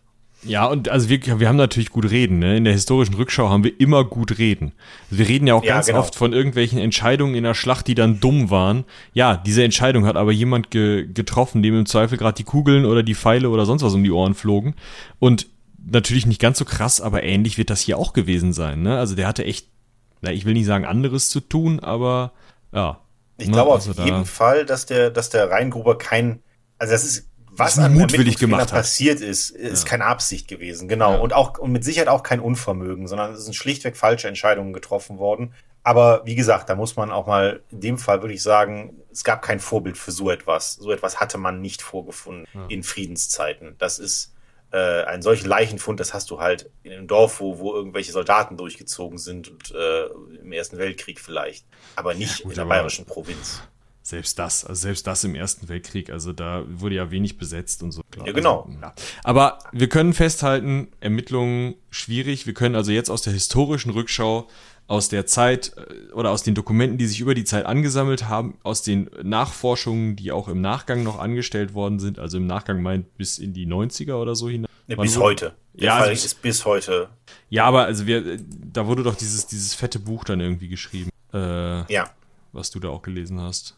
Ähm, ja. Das war doch ja, in den 90ern. Ist, ja, das, das, ist ein, das ist der, das Buch ist, ist falsch gesagt, das ist der Be Untersuchungsbericht einer ähm, Polizei, eines Polizeiabschlussjahrgangs. Die haben sich Mitte der 90er mal ähm, für ihre Abschlussarbeit diesen Fall vorgenommen und haben den auseinandergenommen und geguckt, was würde man heute machen und was haben die damals gemacht und was für Rückschlüsse lassen, würden sie, lassen sich nach heutigem Wissen und Erkenntnislage ähm, damit, äh, damit ziehen. Ja, und, da kann man vielleicht schon mal sagen, ihr werdet heute in dieser Folge auch nicht hören, dass wir sagen, der war es ganz sicher. Ja, richtig, weil das kann man einfach nach der Zeit nicht und das wäre auch äußerst unseriös. Ne, ja. Nur, dass man das schon mal gesagt hat. Dann schauen wir mal, was auch in diesem Bericht äh, in diesem, in diesem äh, der Dokument da, dieser Polizeischüler stand und was noch so zusätzlich später vielleicht auch rausgekommen ist. Was gibt es denn, ähm, ja, Vielleicht erstmal über die Opfer zu berichten, ist das ein sinnvoller Ansatz? Ja, genau. Also wenn man nach einem Motiv sucht, muss man ja erstmal gucken, was sind das überhaupt für Leute, die da umgebracht wurden, weil sich in der Person der Opfer ja durchaus ein Motiv ergeben kann. Mhm. So, die Familie Gruber-Gabriel ähm, ist nicht beliebt im, im Ort. Keinen mhm. besonders guten Ruf, die gelten als zurückgezogen, die gelten als geizig. Und der Schwiegersohn, also der, der im Ersten Weltkrieg gefallen ist, dieser Karl Gabriel, der, der ist Mann ja von der Victoria, der Vater von Silly. Genau, richtig. Ja. Und ähm, der äh, beklagt bei seiner eigenen Familie, dass er beispielsweise gar keine Mittagsmahlzeit bekommt. Auf dem Hof wird halt gespart, wo es nur geht. Und das, obwohl diese Leute ja recht wohlhabend sind, wohlgemerkt. Naja, ne? kann auch eine Kausalkette sein, ne? Ja, gut, natürlich, klar, wenn du das Mittagessen sparst, das könnten wir ja mal machen, Michi. Lass es einfach mal Mittagessen ausfallen lassen.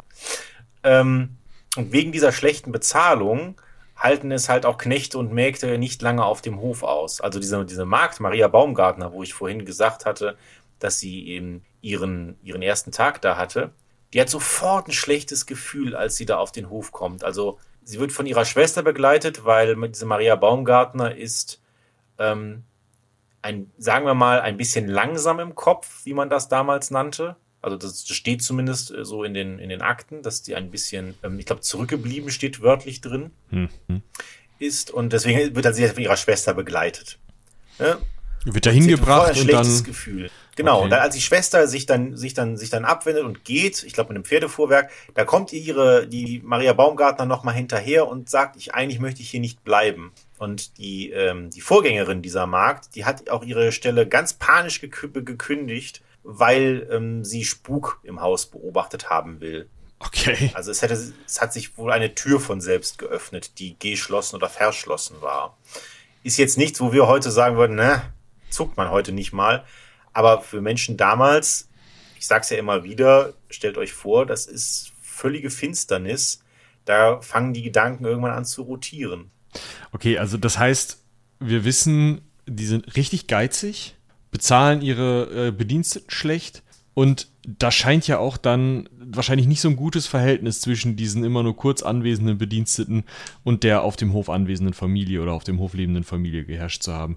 Das heißt, du hast zumindest aus der Bedienstetenschaft und wahrscheinlich dann auch aus dieser Familie Gabriel, wo der Karl Gabriel, der ja wie gesagt im Krieg gefallen ist, aber der da ja in diese Familie Gruber reingeheiratet hat, ähm, wo der herkommt, die werden auch kein gutes Verhältnis mehr zu diesem Hof gehabt haben oder zu den Menschen auf dem Hof wahrscheinlich. Korrekt, also es, es, es findet sich niemand, als man die Zeugen befragt, der wirklich engen Kontakt zu der Familie hatte. Ähm, und diese, diese Ehe, die der Karl Gabriel da geführt hat mit der Victoria, die gilt schon nach einem Jahr als gescheitert. Also der äh, will eigentlich schon wieder zurück zu seiner richtigen Familie. Also das heißt richtigen Familie, also zu seiner äh, nicht angeheirateten. Also nicht angeheirateten Familie, genau. Und ähm, das hat natürlich auch mit der unfassbaren Knochenarbeit auf dem Hof zu, tun. Das darf man ja auch nicht unterschätzen. Wir reden halt von Pferd und Wagen, beziehungsweise in dem Fall wahrscheinlich eher Ochsen, die ja, das, und äh, Flug, das Und dann stehst du dahinter und drückst in den Boden. Und, und 35 Tagwerke, ne? Ja. Und die gesamte also, Hofarbeit, Tiere versorgen und so weiter und so fort. Das heißt, früh mhm. auf, spät ins Bett und dann gibt's kein Mittagessen. Ja, dann gibt's nicht mehr Mittagessen, genau. Und im Zweifel waren die also war es ja auch nicht ganz einfach, wenn man da einen Opa oder einen Vater oder einen Ehemann der ehemaligen Besitzerin, also ein, ein Schwiegervater. Ein Schwiegervater eben hat, genau, der die Mütze auf dem Hof aufhat, sagt, wo es lang geht und einem wahrscheinlich auch noch in die eigene Arbeit rein, äh, reinredet. Weil ich gehe nicht davon aus, dass der Karl Gabriel jetzt irgendwie aus der Stadt gekommen ist, sondern der wird wahrscheinlich auch von einem Hof gekommen sein. Der wird also seine eigenen Arbeitsmethoden gehabt haben. Und wenn ihm da halt stetig einer reinquatscht, ja, weiß ich nicht. Also, ob das jetzt die, der Ehe gut tut oder nicht, das kann ich nicht beurteilen, aber es ist zumindest, führt zumindest zu einem schwierigen Verhältnis auf diesem Hof. Ja, man kann auch davon ausgehen, dass das eine Ehe war, die wegen des Geldes geschlossen wurde. Also die, man wusste ja, dass die wohlhabend sind und äh, dann hat man eine Tochter im, haben die eine Tochter im genau richtigen Alter und äh, ja, also davon mhm. ist auszugehen. Und da sind wir bei einem weiteren Punkt. Ähm, man wenn man auf der Motivsuche ist und vom Geld weggeht und auf die Personen geht, dann kommt man halt zu einer Geschichte um die Tochter Victoria Gabriel, ähm, die im Mittelpunkt, sage ich mal, einer Affäre steht, könnte man sagen. Also Victoria Gabriel wird von ihrem Vater, dem Andreas Gruber, systematisch von der Außenwelt abgeschirmt und trotzdem gilt sie als leicht zu haben im Ort damals. Okay, Moment. Der Vater verhindert, dass sie auf irgendwelche Veranstaltungen geht, nimmt sie maximal mit in die Kirche. Äh, wenn auf den Hof jemand kommt und sie sprechen will, wimmelt er den ab, schirmt sie also ab. Und genau. trotzdem genau. heißt es ja. Also. Ja, also, also sie, sie hat ja auch noch, sie hat ja so ein paar Sachen, sie ist ja für die Kirche engagiert, nicht nur im Chor. Mhm. Und ähm, also auch die wird Besorgung machen müssen. Mhm. Also, die vielleicht auch ihre Mutter nicht mehr machen kann, weil ihre Mutter ist ja 72 Jahre alt. Mhm. Und äh, wie gesagt, Knochenarbeit. Und ja, also auf jeden Fall im, im Ort, ja, hat sie, hat sie so einen gewissen Ruf weg, sagen wir mal. Okay, das ist ja nicht Allerdings, mal eben so, also natürlich, ähm, kleiner Ort, schnell mal Gerüchte und so weiter und so fort. Aber äh, das passiert ja nicht mal eben so, dass du so einen Ruf hast, oder? Das ist richtig. Und unser Ortsvorsteher Lorenz Schlittenbauer, deswegen sollte man sich, hat, hast du ja gesagt, wir sollen uns den Namen merken. Ähm, Demgegenüber erzählt sie, dass sie seit sie 16 ist, von ihrem Vater sexuell missbraucht wird. Ähm, dementsprechend ist nicht klar, ob ihre Tochter Zilli von ihrem Ehemann Karl Gabriel stammt oder von ihrem Vater Andreas Gruber. Und der Sohn Josef Gruber, der kann gesagt, ja nicht von Karl Gabriel stammen. Genau. Mhm.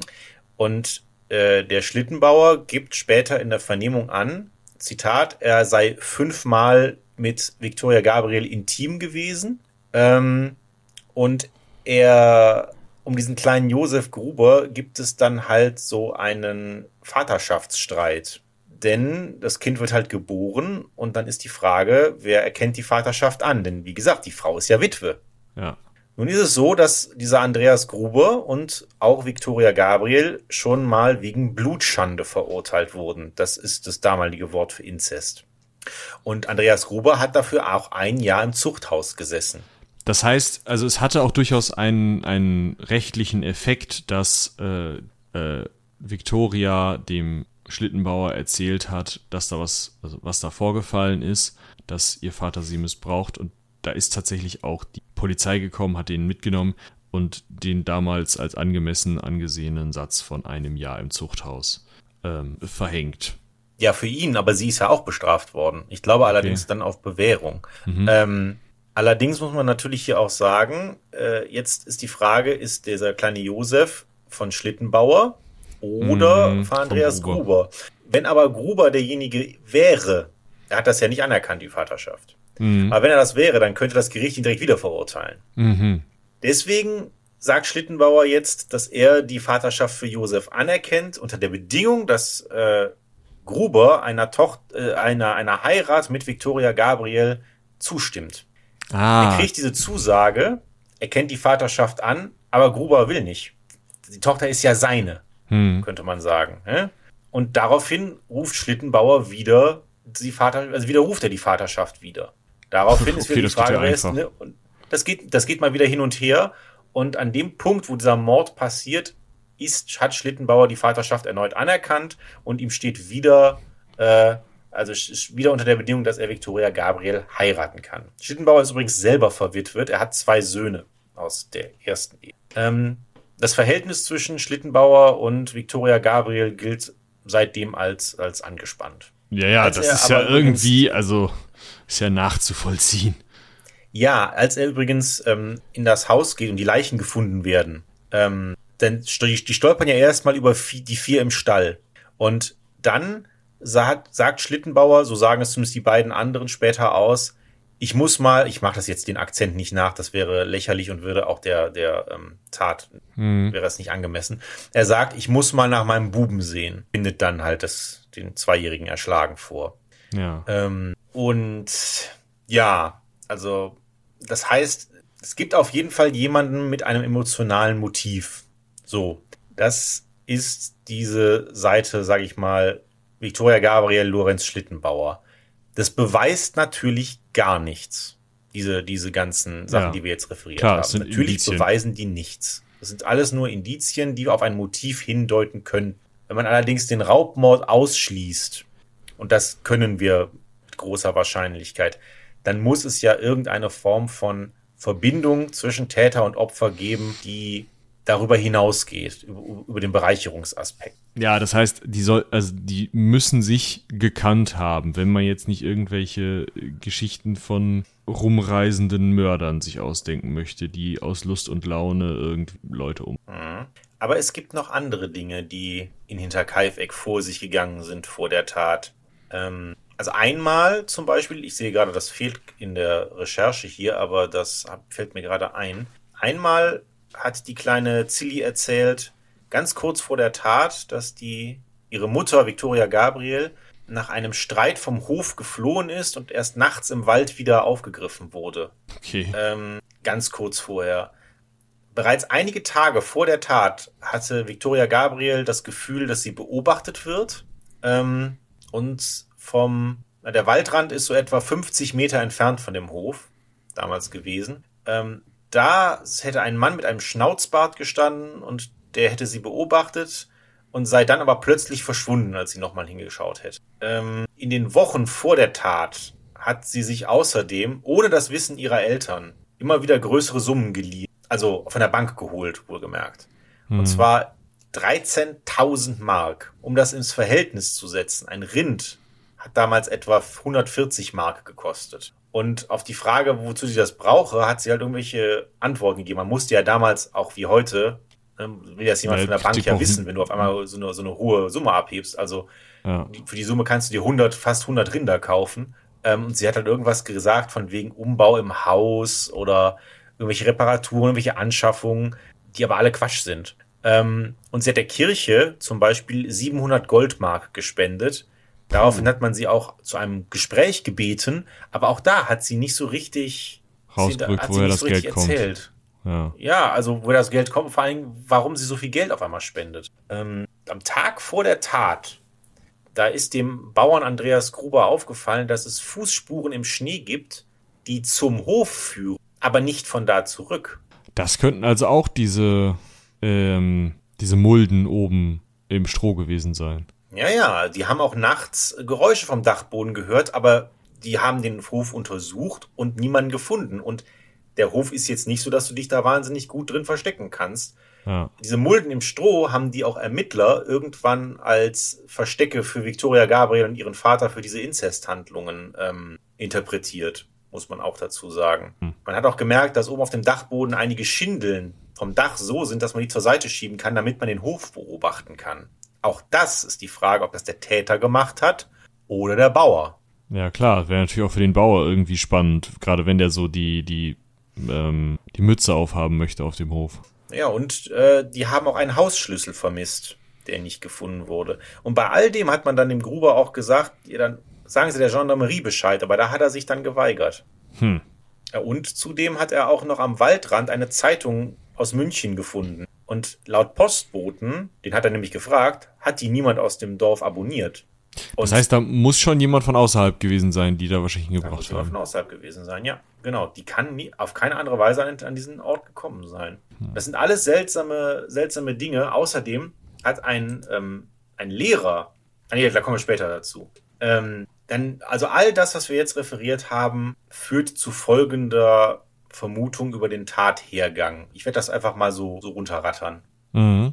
Also die Auffindesituation der Leichen und auch die Art, wie sie bekleidet sind. Nämlich Andreas Gruber war beispielsweise äh, in, im Nachtgewand. Mhm. Es spricht alles dafür, dass nach Einbruch der Dunkelheit, also so etwa ab 17, 18 Uhr, muss der Täter im Stall sich Zugang verschafft haben. Das erste Opfer war aller Wahrscheinlichkeit nach Victoria Gabriel, ob sie jetzt zufällig im Stall war, als der Täter eingedrungen ist, was unwahrscheinlich ist, weil man hat äh, keine, keine Lichtquelle gefunden im Stall. Du gehst ja nicht in den, in den Stall, um nach dem Vieh zu schauen, äh, ohne ja, dass du die Laterne mitnehmen. Laterne mitnimmst im, im Stockfinstern. Ähm, oder ob sie vielleicht mit dem Täter verabredet war. Also ob sie vielleicht irgendjemandem Geld geben wollte für irgendwas. Das weiß man nicht. Das ist bis heute unklar. Auf jeden Fall geht man davon aus, dass sie dann, dass man sie erst erwürgt hat. Vielleicht hat sie Widerstand geleistet, hat sich vielleicht, vielleicht, alles hätte, hätte Fahrradkette, hat sich vielleicht losgerissen. Daraufhin hat der Täter dann diese Reuthaue genommen und sie erschlagen. Dann, also wir haben ja nur Blutspuren im Stall. Das heißt, das muss der Tatort gewesen sein. Mhm. Das bedeutet dann, der Täter ist weiterhin in der Finsternis des Stalls. Und irgendwann geht wahrscheinlich die Oma, Cecilia Gruber, los um nach ihrer Tochter zu suchen. Und in der Dunkelheit hat der Täter mit einer 72 Jahre alten Frau kein Problem. Ich sage immer der Täter, natürlich könnten es auch mehrere gewesen sein, aber die Tatbegehung, wie man das nennt, ist mit einem Täter problemlos möglich. Mhm. Er schlägt also die Cecilia Gruber. Daraufhin bleibt er weiter in der Finsternis und irgendwann geht der Bauer anscheinend nachgucken. Vielleicht hat die Enkelin ihn geweckt oder sonst, also man hat auch auf dem Topf, auf dem, auf dem Herd einen Topf mit eingebrannter Brotsuppe gefunden. Vielleicht hat die, äh, hat die Enkelin dann halt gesagt, Opa oder sonst irgendwas, ne? Ähm, Mama und Oma sind irgendwie nicht da. Dann ist der Bauer im Nachtgewand in die Stall gegangen und dann ist er da ebenfalls erschlagen worden. Man muss halt sagen, sowohl Andreas Gruber als auch Victoria Gabriel sind natürlich, die haben ihr ganzes Leben lang körperlich hart gearbeitet. Es ist die hätten natürlich einem Täter problemlos Widerstand leisten können, haben es vielleicht auch getan, auch wenn man keine Abwehrspuren gefunden hat. Ähm, und gehe mal davon aus, dass es dieser Überraschungsmoment war, dass der Täter halt wirklich auf den perfekten Moment gewartet hat, so makaber das ist, um dann zuzuschlagen. Und wenn du erstmal einmal, zweimal mit so einem Ding was über den Schädel gekriegt hast, ich nehme stark an, dass es dann auch schon äh, dass seine Handlungsmöglichkeiten dann arg eingeschränkt sind. Ja, und du erwartest es halt einfach nicht. Das ist das, was ja, genau. finde ich am allermeisten dagegen spricht. Ne? Also, äh, also, also gegen, gegen wirklich Abwehrhandlungen spricht für relativ leichtes Spiel für den Täter. Das ist einfach echt jetzt, diese Überraschung. Ja, ja, jetzt sind halt die Mutter, die Oma und der Opa tot. Das heißt, es sind noch die beiden Täter Kinder und die und die, die Magd. Und aus irgendwelchen Gründen, wie auch immer, vielleicht gelockt vielleicht auch einfach gegangen, um zu gucken, wo die Erwachsenen sind. Geht die Siebenjährige in den Stall und der Täter erschlägt sie ebenfalls. Dann geht er in das Haus hinein, da schlägt die Magd, die in ihrer Kammer sitzt und wahrscheinlich von all dem nichts mitbekommen hat. Und dann geht er noch einen Raum weiter und erschlägt das Kleinkind in dem Stubenwagen. Dann deckt er die Leichen alle ab und bleibt einige Tage vor Ort, versorgt das Vieh, versteckt die Tatwaffe, versorgt sich in der Zeit mit dem Fleisch und dem Brot. Und ein Zeuge sagt aus, dass eines Nachts vor der Entdeckung der Tat der Backofen des Hauses geraucht hat. Und er ist damals daran vorbeigegangen und er hat dort jemanden gesehen, hat den auch angesprochen, dann ist derjenige mit einer Laterne auf ihn zugegangen, hat ihn damit geblendet. Und das war diesem Lehrer dann so unheimlich, dass der sich aus dem Staub gemacht hat. Man hat nicht untersucht, ob und wenn ja, was in diesem Backofen verbrannt wurde. Aber da wurde wahrscheinlich, also ja, wobei du sagst ob oder wenn ja, was kann ja auch sein, dass da einfach einer Brot gebacken hat. Naja, also wahrscheinlich nicht, aber ähm, wenn, dann muss es ja auch der Täter gewesen sein. Ja. Das ist dann, dann lebt auf dem nur noch der Hund, der ja. wahrscheinlich irgendwie auf den Täter los ist vielleicht und sich dabei eine, eine Verletzung am Auge ja. der Täter zugeführt hat. Und, also, wenn ich das zusammenfassen müsste, würde ich halt sagen, okay, wir haben halt diese Reihenfolge von Morden, also die immer wieder im Stall passieren, bis dann halt niemand mehr in den Stall kommt. Das ist für mich so eine, also da, da scheint jemand so eine unfassbare Ruhe an den Tag zu legen. Das ist ja total methodisch. Ja, und gleichzeitig ist es aber hochgradig unwahrscheinlich, dass das geplant war. Denn jemand, der einen Mord plant, bringt die Tatwaffe ja mit. Aber die Tatwaffe gehörte diesen Leuten und war auch auf dem Hof. Das ergibt keinen Sinn, dass, äh, dass jemand, ne, also das, das würde kein, das würde niemand, der plant, eine Familie auszulöschen, machen in der Form. Ja, gut, also mein Gott, weiß ich nicht. Also wenn ich weiß, wie der Hof aussieht und, und, und funktioniert und ich weiß, da sind bestimmte Dinge, die ich nutzen kann, warum nicht? Aber dann, also es wären doch wahrscheinlich auch auf diesem Hof Waffen gewesen, die wesentlich besser funktioniert hätten. Ja, einmal also. das und zum anderen, du musst dann halt ja auch immer noch darauf äh, äh, darauf vertrauen, dass du da, dass, dass du da im dunklen Stadel äh, das auch schneller, schnell genug findest. Ähm, mhm. Und auch, ähm, ja, dass die, dass die Bewohner sich halt nicht bewaffnen. Also mhm. auch, auch diese, gleichzeitig, du hast recht, diese Ruhe zu warten, dass der Nächste in den Stall kommt und der Nächste und der Nächste, ist die eine Seite, aber auf der anderen Seite eine Siebenjährige und ein Zweijährigen mit einer, mit einer, einem, einem Eisenknüppel letztendlich zu erschlagen und zwar gezielt auf den Kopf. Die, also gerade, okay, eine Siebenjährige kann noch einen Täter identifizieren, aber ein Zweijähriger nicht mehr. Mhm. Und es ist ja auch eine, es ist ja auch so, dass der, erst, erst hat er diese vier Taten ausgeführt. Da könnte man vielleicht noch ein bisschen stretchen und sagen, okay, das ist, das ist irgendwie eine Handlung und das ist irgendwie wie so eine Art Blutrausch, die ja und vielleicht auch noch irgendwie von, im Affekt oder passiert. so. Genau, das geht, das kann man vielleicht gerade noch sagen, aber dann geht der nochmal durch zwei Räume durch und stellt sicher, dass da niemand mehr am Leben bleibt. Ja, das meine ich mit methodisch. Also das ist ja schon, also geplant vielleicht nicht, wenn du sagst, hä? Aber äh, zumindest, naja, er hat sich dann überlegt, was er tun muss, nachdem er den ersten Mord begangen hat. Ja, genau. Und es, ich meine, es gibt das, das weiß man auch aus der, aus der Psychologie, dass Menschen in ähm, in gewisse Zustände verfallen können, die, glaube ich, zu den dissoziativen Zuständen gezählt werden, wo genau sowas möglich ist. Also wo man sich so als ich fern, also wie, als würde man sich von außen beobachten, mhm. ähm, empfindet. Und ähm, diese Zustände kennt man auch von, von Mördern und Mörderinnen und die, die sind immer ein, ähm, ein glaube ich, mit ein Kriterium dazu, wenn es um Schuldfähigkeit geht. Mhm. Ähm, die können strafmildernd wirken, weil die Leute dann tatsächlich nicht wirklich Herren ihrer Sinne sind. Aber von dem Tatgeschehen her jetzt darauf zu schließen, wäre auch unseriös. Es ist natürlich möglich, aber wie gesagt, da kann man lange spekulieren. Ähm, aber ja, es ist jemand, ein oder mehrere Personen gewesen, die nicht geplant haben, wahrscheinlich das zu tun, aber dann, als, als sie es getan haben oder die ersten Morde verübt haben, es dann auch konsequent mit der ganzen Familie gemacht haben. Und ähm, wenn man sich, wenn man bedenkt, wie gesagt, es gibt kein elektrisches Licht. Es ist auch sehr wahrscheinlich, dass da nicht besonders viel Licht auf dem Hof sonst war. Mhm. Im Stall mit ziemlicher Sicherheit nicht. Im Wohnraum wahrscheinlich ein oder zwei von diesen Öllampen, die ja relativ funzelig sind. Der Täter hätte wahrscheinlich jederzeit die Möglichkeit gehabt, nach dem ersten oder zweiten Mord einfach zu gehen. Einfach zu gehen. Einfach sich umzudrehen, aus dem Stadel hinaus in die Dunkelheit zu fliegen. Und äh, sich in den Wald zu schlagen. Wer hätte ihn da aufhalten sollen? Ja, aber es ist nicht geschehen, schlicht und ergreifend. Deswegen ist halt, deswegen ist das halt mit, mit der Motivlage so schwierig. Ähm, also muss schon ein Motiv sein, was eigentlich dazu führt, diese gesamte Familie umzubringen, als also dass das für sinnvoll erachtet. Ja, in einer, in diesem, wie auch immer. In diesem komischen Moment, ja. Genau. Genau. Und äh, es kam, es gibt mehrere Leute, die in, die in Verdacht gekommen sind. Also wir, wir, bei Wikipedia stehen noch ein paar mehr. Wer sich das, den das interessiert, kann das gerne sich angucken. Wir konzentrieren uns auf ein paar wenigere, weil irgendwelche herumlungernden Söldner, die noch vom Ersten Weltkrieg übrig sind oder sowas, das ist einfach zu weit an den Haaren herbeigezogen. Also ähm, der, den, den, den Zufallsmord würde ich mal ausschließen.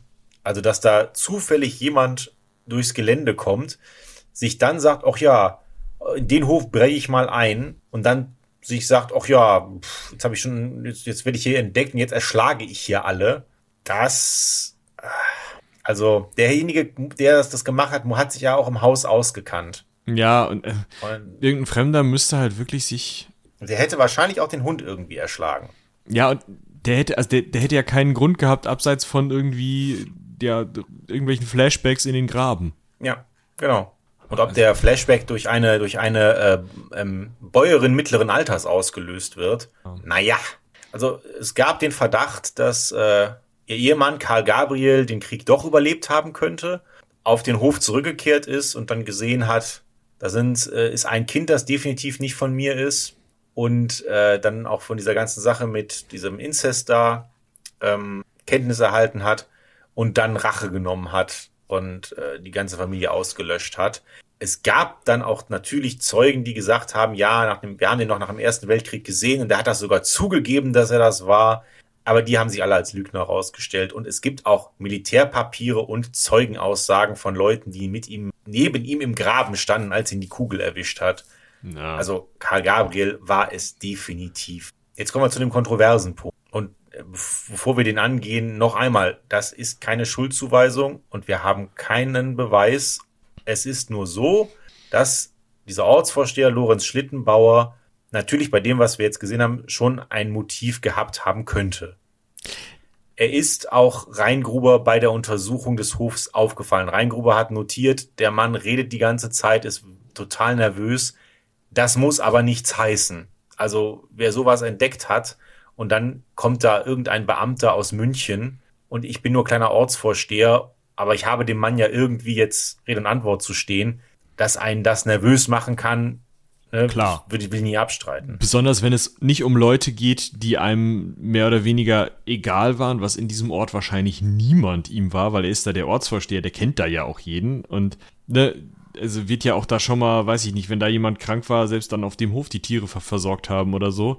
Das ist ja auch eine, das ist ja eine Gemeinschaft, so ein Ort, die sich auch unter, gegenseitig unterstützen und gegenseitig kennen, sich in der Kirche jeden, jeden Sonntag sehen äh, und so weiter und so fort. Also das sind ja bekannte Leute und gerade dann nochmal mit dieser Geschichte mit der Victoria, also dass der nervös ist, egal ob oder er nicht da was mit zu tun gehabt hatte, ja, ganz klar.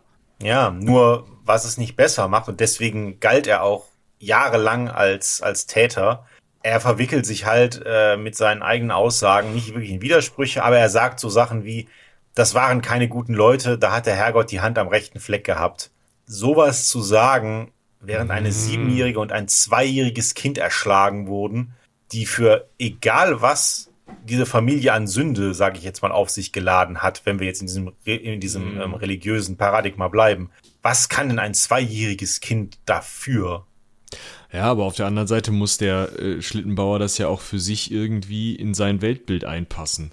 Ne, also er muss es genau. irgendwie schaffen, das zu verarbeiten. Und wenn er dann äh, gläubiger Christ ist, wovon ich jetzt bei so einer Aussage mal ausgehe, äh, und davon ausgeht, dass da halt eine, eine höhere Macht irgendwie die Finger im Spiel hat, dann wird er sich ja nicht denken, oh, das ist ja unerklärlich, das ist ja alles doof, sondern der wird halt sagen, naja gut, ähm, warum wird das wohl passiert sein? Da wird wohl jemand aus der äh, ja, übernatürlichen Abteilung äh, sich was bei gedacht haben. So. Ja. Aber trotz allem, der Schlittenbauer äußert sich auch im Wirtshaus nach so ein paar, ein paar halben Bier. Auch noch Jahre später so nach dem Motto, ja, wenn er das gemacht hätte, dann hätte er das folgendermaßen gemacht. Okay. Und er wird auch ein Jahr später, da ist der Hof schon längst abgerissen, ähm, da, ich glaube, der, der, der irgendein Dorflehrer oder sowas oder, oder irgendein Pastor, keine Ahnung, trifft ihn auf jeden Fall auf dem Gelände dieses abgerissenen Hofes an. Und Schlittenbauer ist ganz, äh, ganz irritiert, als er angesprochen wird und faselt irgendwas von einem Keller, den dieses Haus nie hatte und den auch, den, er auch niemandem irgendwie, also es gibt gar keine Überreste von einem Keller. Und ähm, da, da hat er auch irgendwie vorher nie was in der ähm, Vernehmung zugesagt. Also er verhält sich verdächtig, aber wie gesagt, das ist kein Beweis.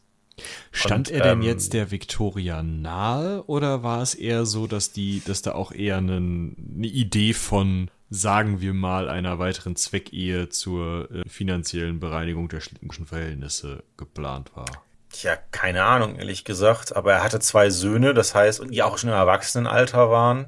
Ich nehme mal an, der Schlittenbauer hatte wahrscheinlich auch als Ortsvorsteher schon ausgesorgt. Natürlich, man kann immer mehr Geld haben wollen, aber wenn die beiden wirklich so eine Liaison hatten, ähm, wo sie auch hin und wieder mal Sex miteinander hatten.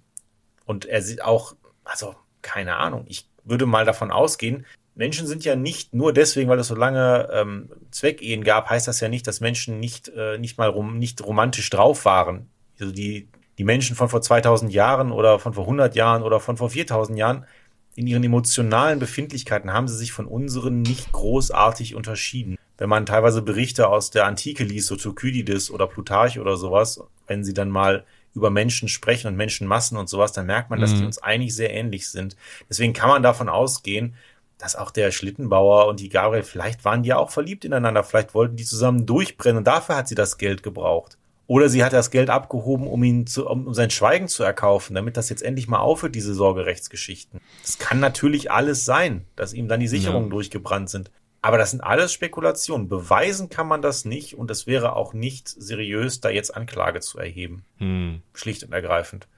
Wollen wir noch auf das Thema nicht seriös eingehen? Du hattest da irgendwas oh ja, von, von äh, also, ne, wir können also sagen, mh, hm, mögliche Täter von außerhalb sind unwahrscheinlich. Karl ja. Gabriel, der ja irgendwie von innerhalb käme, ist zu dem Zeitpunkt acht Jahre tot sechs bis acht Jahre tot. Und das sehr sicher. Nicht hundertprozentig, aber sagen sicher. wir mal, ja. ja. 99,99 Prozent. Es ja. gibt ein Dokument, dass das, dass das ausgestellt wurde. Ja, gut. Also dann ist der tot. Punktum. So.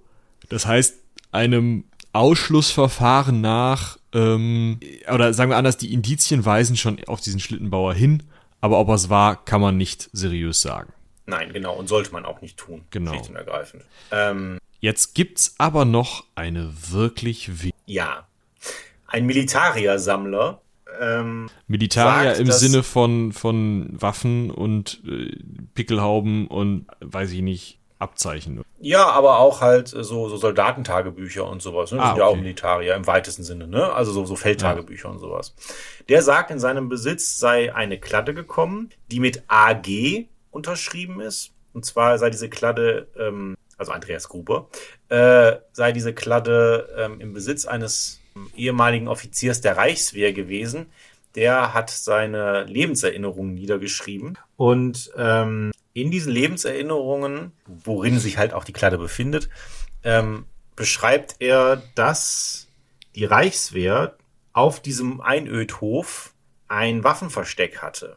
Ähm, die Reichswehr musste ja entwaffnet werden nach, den, nach der Niederlage im Ersten Weltkrieg. Das war ja, ja ein Teil der Kapitulationsvereinbarung. Das war ja Vertrag, genau. Und die Reichswehr habe angeblich einige Waffen und auch zwei ganze Flugzeuge nicht abgegeben, sondern auf diesem Hof versteckt. Natürlich mit Wissen der Familie, klar, das kriegst du ja anders nicht hin. Mhm. Und der Bauer Andreas Gruber, der habe nun begonnen, die Reichswehr zu erpressen und daraufhin sei er, dieser, dieser ähm, Offizier, dieser Offizier, mit ein paar Leuten losgeschickt worden, um da mal Ruhe zu machen. Ähm, dieser Militariersammler hat diese Dokumente nicht veröffentlicht, aus und auch keinen nie irgendeinen Historiker drüber gucken lassen. Also jemanden, ich weiß nicht, was der selbst für eine Ausbildung hat, aber ähm, reingucken durfte noch niemand vom, vom Fach. Er hat das damit begründet, dass er keine Lust auf den ganzen Trubel hat, den das auslösen würde, weil er natürlich weil dieser, dieser, dieser Fall ja inzwischen medial sehr viel, sehr aufmerksam, sehr viel Aufmerksamkeit hat. Er ähm, hat keine Lust darauf, auf all das und auch natürlich, dass ihm dann Leute ja gewisse Briefe schreiben werden. Ne? Und ähm, was man sagen muss, ist, dass diese Kladde, hat er gesagt, die ist in Sütterlin geschrieben. Das ist erstmal relativ auffällig, weil in der Region, aus der sie stammen soll, hat man Kurrentschrift geschrieben. Das naja gut, das ist, kann man jetzt ihm zurechnen, dass das einfach ein Irrtum ist und der nicht weiß, was der Unterschied zwischen Sütterlin und Kurrent ist. Ah, der ist Militarier, Sammler und Händler. Ich gehe schon davon aus. Also er hat auch, also Ausschnitte daraus hat er mal irgendwie jemandem gezeigt, das ist Sütterlin eindeutig. Und ähm, okay. Dass Andreas Gruber Sütterlin geschrieben hat, ist recht strittig. Alleine schon deswegen, weil Andreas Gruber 63 Jahre alt war und diese Sütterlin-Schrift ja, ähm, wann ist die erfunden worden? Äh, Oder ist erfunden 1900, worden? 1911 äh, für die Schule eingeführt worden. Genau, also da war der, da war der Gruber äh, Ende 50, also ja, ich gehe mal davon aus, der Gruber hat kein Sütterlin geschrieben, sondern halt die Kurrentschrift. Ähm, und viel wird er sowieso nicht geschrieben haben. Also ich glaube nicht, dass der als Bauer jetzt irgendwie ein Tagebuch führen würde. Ähm, auch die ganze Sache, wo soll dieses Versteck sein? Zwei Flugzeuge, selbst auseinandergenommen, kriegst du jetzt auch nicht in einen nicht existenten Keller. Ähm, und die Reichswehr hätte natürlich diese Leute, diese, das auch irgendwie abtransportieren müssen. Weil hätte ja sein können, Nehmen wir mal nur an, dieser Offizier geht dahin, ermordet diese Familie und irgendjemand von der Polizei kommt auf die Idee, sich dann jetzt mal den Hof genauer anzugucken und das Land. Und irgendjemand findet das aus Versehen. Dann hast du ja gar nichts damit gewonnen. Auch muss ja klar gewesen sein, dass dieser Hof in irgendwelche Erbenhände fallen wird. So kann man natürlich sagen, gut, vielleicht haben sie es im Wald vergraben. Auch dann muss das ja irgendwie abtransportiert werden. Und das fällt natürlich auch, weil zwei Flugzeuge mit Leuten abzuholen, da brauchst du halt äh, Motorfahrzeuge für. Ja, und also, weiß ich nicht. Also sagen wir mal, der Gruber äh, hätte jetzt da versucht, die Reichswehr zu erpressen. Schön dumm, aber bitte. Nehmen wir es mal an. Da wird die Reichswehr doch im Zweifel ankommen und sagen, ja, alles klar, Leute, wir holen das Zeug hier jetzt hochoffiziell ab, ja, nur halt, dass es nicht das Zeug ist, was, was du hier behauptest, sondern, naja, das sind halt irgendwelche, weiß ich nicht, Baumaterialien für Schanzgräben. Die hatten wir hier noch im Ersten Weltkrieg untergebracht. Ähm, der, der eine Bauer hier aus Bayern erzählt Bockmist und wir lagern es jetzt mal schön woanders ein. Fertig. Also, wir sind ja nicht in der Zeit, wo, wo der Andreas Gruber da mit dem Handy hingehen könnte, das filmen und auf Facebook stellen. Ne? Also, ja, und, ja. und, und ein, ein, ein Todeskommando von der Reichswehr ich gehe mal schwer davon aus, die würden ihre Tatwaffen mitbringen. In irgendeiner Form. Die würden sich nicht darauf verlassen, dass da, dass, da, dass da schon irgendwas ist. Ja, und dann gehen die da rein und, äh, und dann die, hätten die den ganzen Hof angezündet am Ende. Ja, also, wahrscheinlich. Wäre schön blöd, wenn nicht. Ja, also das ist eine Theorie. Der Mann sagt auch, für ihn ist damit die Sache erledigt und der ist jetzt auch nicht so, dass der jetzt überall rumläuft und äh, ähm, damit hausieren geht. Und ähm, ich halte das für ziemlich strittig. Ja. Ob man es jetzt ausschließen kann, dass es vielleicht das dümmste Reichswehrkommando aller Zeiten war, keine Ahnung. ähm, ja, weiß ich einfach nicht. Aber, aber ich, ich, ich finde es zumindest schwierig. Ich finde es zumindest schwierig und unwahrscheinlich. Aber ähm, ja, das, ja, äh, also das, die Idee gibt es, es ist, auf jeden Fall noch. Genau. Und sie hat es auch zumindest verdient, dass man sie, dass man sie auf jeden Fall ähm, mal nennt. Allein um sich darüber zu wundern. Genau, genau. So. Ja, aber das heißt, nichts Genaues wissen wir nicht, oder? Das gilt bis heute. Nichts Genaues wissen wir nicht. Das geht bis heute so. Also der Hof wurde, wie gesagt, 1923 abgerissen. In der Nähe gibt es auch heute noch eine Gedenktafel für die Opfer. Mhm. Ähm, und auch da äh, gibt es auch ganz viele Leute, die da auch immer noch hinpilgern. Es gibt auch so eine Seite hinterkaifeck.net, glaube ich. es gibt auch eine das so eine Art, also da. Ja, das, das, ist, das ist so eine Art Internet-Sonderkommission. Ah, ähm, ja das da wird alles, also da wird alles Mögliche, ja, da, da haben sich wirklich Hobbyleute hingesetzt und haben alles, was sie finden konnten, in irgendeiner Form ähm, zusammengesammelt.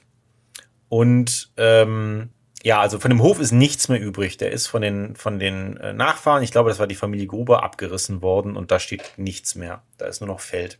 Ja, kann ähm, ich nachvollziehen. Die, Nach die Nachfahren von den Tatverdächtigen sehen sich teilweise bis heute Anfeindungen ausgesetzt und wehren sich – sehr nachhaltig gegen Vorwürfe, sehr zu Recht natürlich. Ähm, also es gibt, es gibt jetzt mehrere Tatverdächtige, als wir es jetzt äh, referiert haben, das muss man dazu sagen. Ähm, und die wehren sich sehr zu Recht natürlich gegen Vorwürfe, weil einmal gibt es keinen Beweis, keinen letztgültigen. Auch wenn man sagt, okay, hier spukt uns ein Name im Kopf rum, ist das immer noch kein Beweis. Und selbst wenn, hat, haben ja wohl Nachfahren nichts mit damit zu tun. Gerade heute nicht mehr, wo, ähm, keine Ahnung, das inzwischen Ur-Urgroßeltern. Wo alle Zeitzeugen auch tot sind, ne?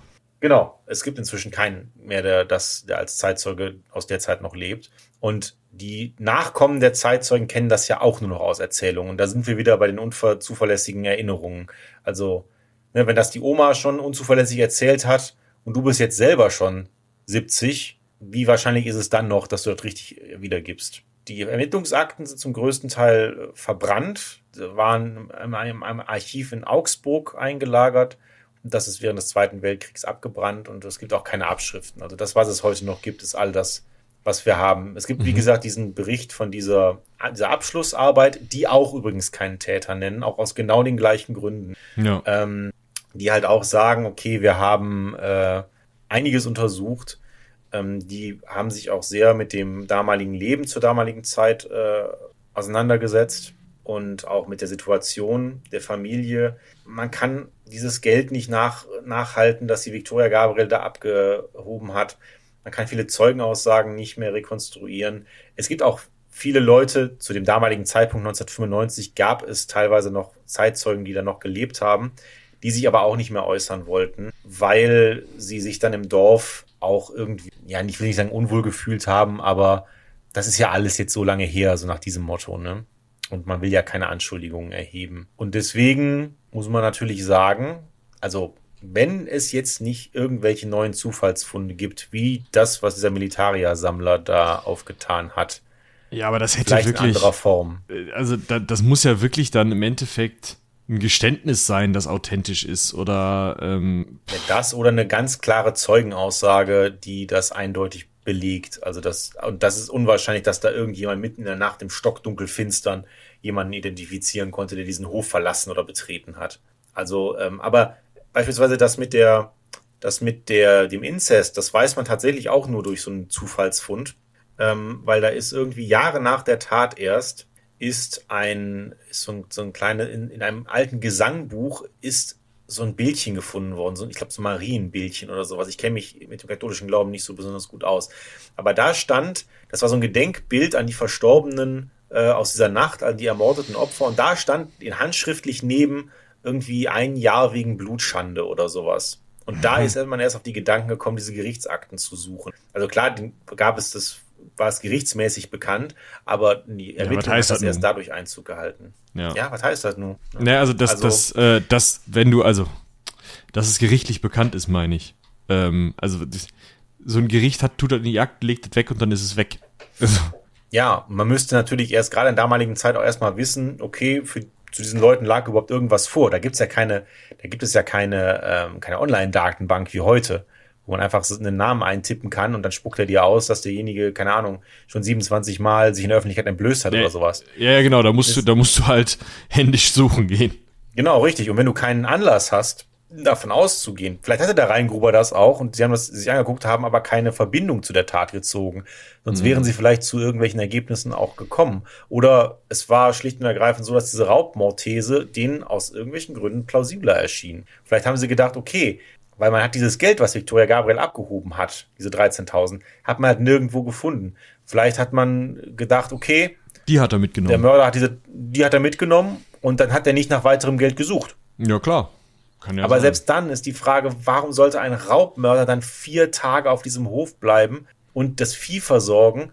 Also, was soll das? Der ja. könnte einfach sich dann Brot und Fleisch mitnehmen, das und Geld tschüss. mitnehmen und sich in die Nacht verabschieden was für einen Unterschied macht es, ob das am, äh, ob das Vieh am nächsten Morgen durch sein Brüllen die Leute herholt, sodass die Leichen gefunden werden oder vier Tage später. Das ergibt keinen richtigen. Hm. Das ist irgendwie alles, also es ist einfach so viel ungereimt, was man heute nicht mehr herausfinden kann. Ich glaube, das ist so das Größte, was, was da auch die Faszination tatsächlich ja dieses Mord, Mordfalls ausmacht. Also es ist ja wirklich ja. so, dass das, dass das heute, und das, diese Folge ist ja durchaus auch Beweis dafür, ähm, immer noch, ja, immer wieder aufgegraben wird. Ne? Genau, also wir haben das heute mal wir haben das heute mehr mal aus Sicht von Historikern gemacht, nicht mhm. so sehr von Fallanalytikern oder von, äh, von, von Kriminologen. Ähm, aber äh, auch der, es gibt ja auch diesen Bestseller Tannöd, von dem ich, äh, von dem ich Gespräch, gesprochen habe. Der ist quasi genau diese Geschichte. Mhm. Allerdings hat die Autorin das, glaube ich, auf die Schwäbische Alb oder so ähm, verlagert. Ähm, da gab es dann auch irgendwie Streitigkeiten noch von irgendeinem Dokumentarschriftsteller, der das, also der, der, der das so ein bisschen zu, näher, zu nah an seinen ähm, Erkenntnissen sah. Aber wie dem auch sei, äh, Dieter Kaifeck ist einer der bekanntesten deutschen Mordfälle. Also es ist ja eigentlich, es ist ja, es ist ja, es ist kein Serienmord, es ist ja tatsächlich ein Massenmord, glaube ich. Da mhm. spricht man, könnte man schon davon sprechen. Ja, das ist Mehrfachmord. Sechs aber ja. Genau, das ist, der, ist der bekannteste deutsche Mehrfachmord.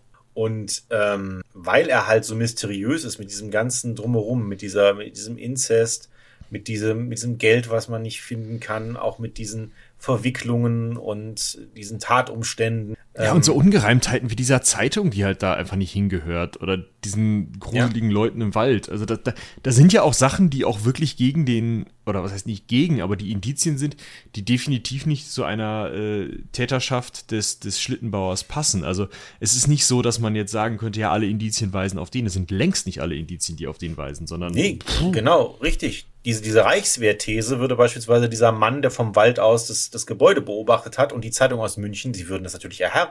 Ja. Also, ne, das, das ist jemand, der, der kommt woanders her und der beobachtet das Gebäude. Aber dann ist die Frage, wieso haben sie nicht als allererstes umgebracht? Ne? Das ist ja was, wenn du einen Mord planst, würdest du als erstes ja versuchen wollen, dass, dass das Tier, das den Hof beschützt und dementsprechend durch sein Bellen auf dich aufmerksam machen könnte, Ne? Das würdest du als, wahrscheinlich als erstes aus dem Weg räumen. Ja, sinnvollerweise. Ne? Ich meine, wir, wir tun jetzt natürlich auch hier auch so, als seien wir die absolut äh, hervorragenden Mord, Mordplaner. Aber äh, so ist es, so ist es ja nicht gemeint. Also, es spricht sehr viel für eine emotionale Tat. Auch das Abdecken der Leichen spricht für eine emotionale Tat. Das wäre einem Todeskommando der Reichswehr fürchterlich egal. Ja, klar. Die ne? hätten das auch Befehl gemacht, die, die wären aber auch gegangen. Genau, erschlagen, rausgegangen, fertig. Ja. Selbst wenn man davon ausgeht, dass sie an, dass sie ihre Waffen an den Tatort mitbringen, was auch, wie gesagt, Unfug wäre, wenn man von dieser These ausgeht. Ja. Aber selbst dann gäbe es, gäbe es für die, weil sie keine emotionale ähm, Bewandtnis mit den, mit den Opfern haben, warum sollen sie die abdecken? Sie wären ja auch nicht, genau, du hast recht, sie wären ja auch nicht tagelang auf dem Hof geblieben. Wozu? Ja, also selbst wenn sie da irgendwie dann Zeug raustragen hätten müssen, dann warum sich da aus dem Hof versorgen? Warum nicht aus ihren eigenen äh, Rationspaketen oder was auch immer sie da mitbringen. Äh, warum? Und mehrere Leute hätten auch deutlich mehr essen müssen, als dann halt ne, fehlte am Ende ja. des Tages. Und, und dieses, wenn die da irgendwie kistenweise hätten rausschleppen müssen, das hätte man ja gesehen. Da hätte man dann noch mehr Spuren gefunden, selbst wenn die zertrampelt worden wären. Da, man erhöht die, die Gefahr, dass man entdeckt wird, ja massiv, je länger man da bleibt dieser Monteur hätte ja fast über den Täter stolpern können. Man stelle sich vor, der Täter hätte irgendwie da tatsächlich geschlafen mhm. und der mhm. Monteur hätte gesagt, ähm, ach ja, jetzt gucke ich mich hier mal ein bisschen um, guckt durch ein Fenster und der Täter ist gerade in dem Moment dabei, sein, das, das Fleisch abzuschneiden. Was machst du denn dann? Also, ja, ja. Ne, das, das, das, wenn du dann eine Reichswehruniform trägst, dann hast, bist du aber echt am Arsch. Ja, da musst du halt einen mehr umbringen. Also, ne? Genau.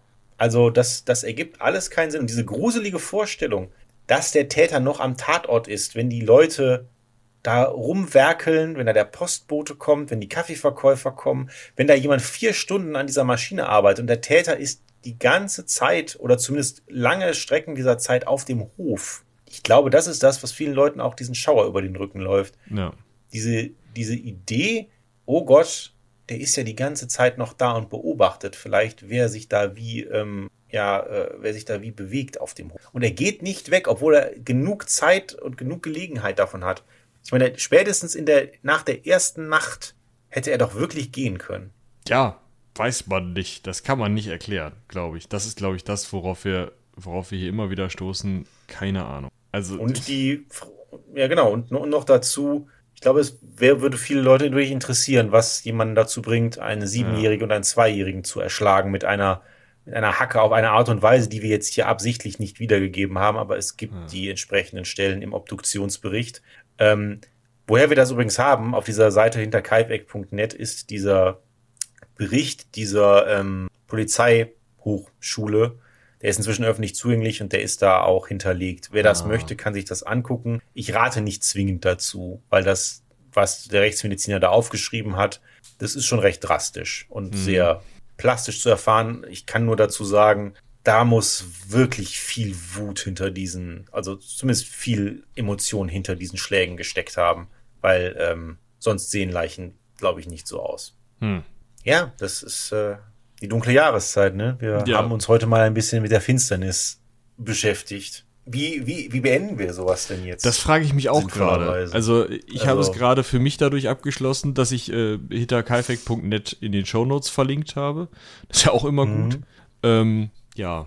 Vielleicht, wie wäre es denn mit folgendem? Ich habe dir doch, wir wollen das nicht verraten, aber ich habe dir doch neulich eine, eine schöne Geschichte geschickt.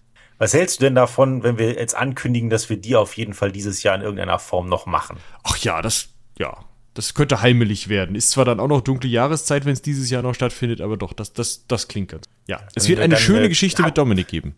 Ja, genau. Es wird eine schöne Geschichte mit mir geben. Das ist ja auch dann mal was Neues, damit ich nicht endgültig den Ruf weg habe, nur irgendwelche Abartigkeiten und, äh, und, und irgendwelche Scharlatanerien und ja. äh, genau, genau dass, ich, dass ich nicht nur sowas aufblätter, dass ich auch einfach mal eine schöne Geschichte mitbringen kann. Dann vielleicht verbleiben wir so als, als Gegengewicht ja. zu dieser Folge. Das finde ich gut.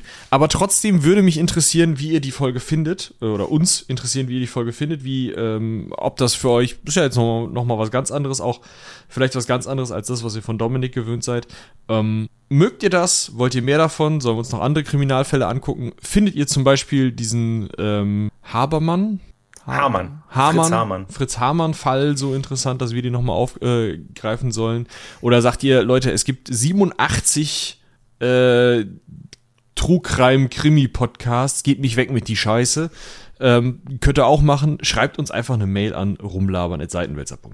Genau, wir lesen das und äh, dann werden wir überlegen, ob wir, ob unsere wir eigenen unsere eigenen Schlüsse daraus ziehen. Genau, unsere eigenen Schlüsse daraus ziehen und gucken, ob wir nicht tatsächlich doch ein bisschen zu sehr vom eigenen Trieb gepackt werden, dass wir es doch machen. Aber das ist ja ja, ich, das, das wissen ja die wenigsten. Ich, ich kann den beiden ja so ein bisschen die Pistole auf die Brust setzen, weil einer von beiden wird immer mal krank werden. Und dann kann ich ja selbst, dann kann ich einfach bestimmen, was es gibt. Da kann ich ja, ja, klar können, kann ich einspringen, aber. Aber wie und womit? Ja, richtig. Ja. Das ist dann aber eine Sache, die. wie gesagt, was wir schon mal sicher sagen können, die nächste äh, äh, Folge mit Dominik, die wird eine schöne Geschichte. Da könnt ihr euch drauf freuen. Ja, genau. Das ist hier hiermit vollkommen versprochen und das wird auch noch dieses Jahr sein. Sehr gut. Das freut mich. Ja, dann würde ich sagen, ganz herzlichen Dank dir für diese Recherche. Es war eine echt ausladende Folge. Ich hätte nicht unbedingt gedacht, dass es so lange so viel darüber zu besprechen gibt und wir haben ja noch längst nicht alles besprochen. Wir haben längst nicht alles besprochen, genau. Es gibt noch wahnsinnig viel, was man zu Winter Kalbeck lesen kann. Deswegen, wir haben es absichtlich eingedampft, damit wir da irgendwie unter zwei Stunden durchkommen. Und selbst das wird jetzt knapp. Aber mal gucken, was du, genau. was du Sprich schneller. kannst. ja, alles klar. Ja, gerne. Danke, dass ich mal wieder hier sein durfte, auch ja. für diese für eine Special-Folge. Und ich kann dir ja schon mal sagen, nächstes Jahr Halloween habe ich auch schon was. Ah, ein Traum. Sehr gut. Dann könnt ihr euch auch darauf freuen. Und dann sage ich mit diesen äh, zwei Geschichten, einmal schön, einmal nächstes Jahr Halloween, äh, im Ausblick äh, sage ich, äh, haut rein, bis zum nächsten Mal. Bis zum nächsten Mal.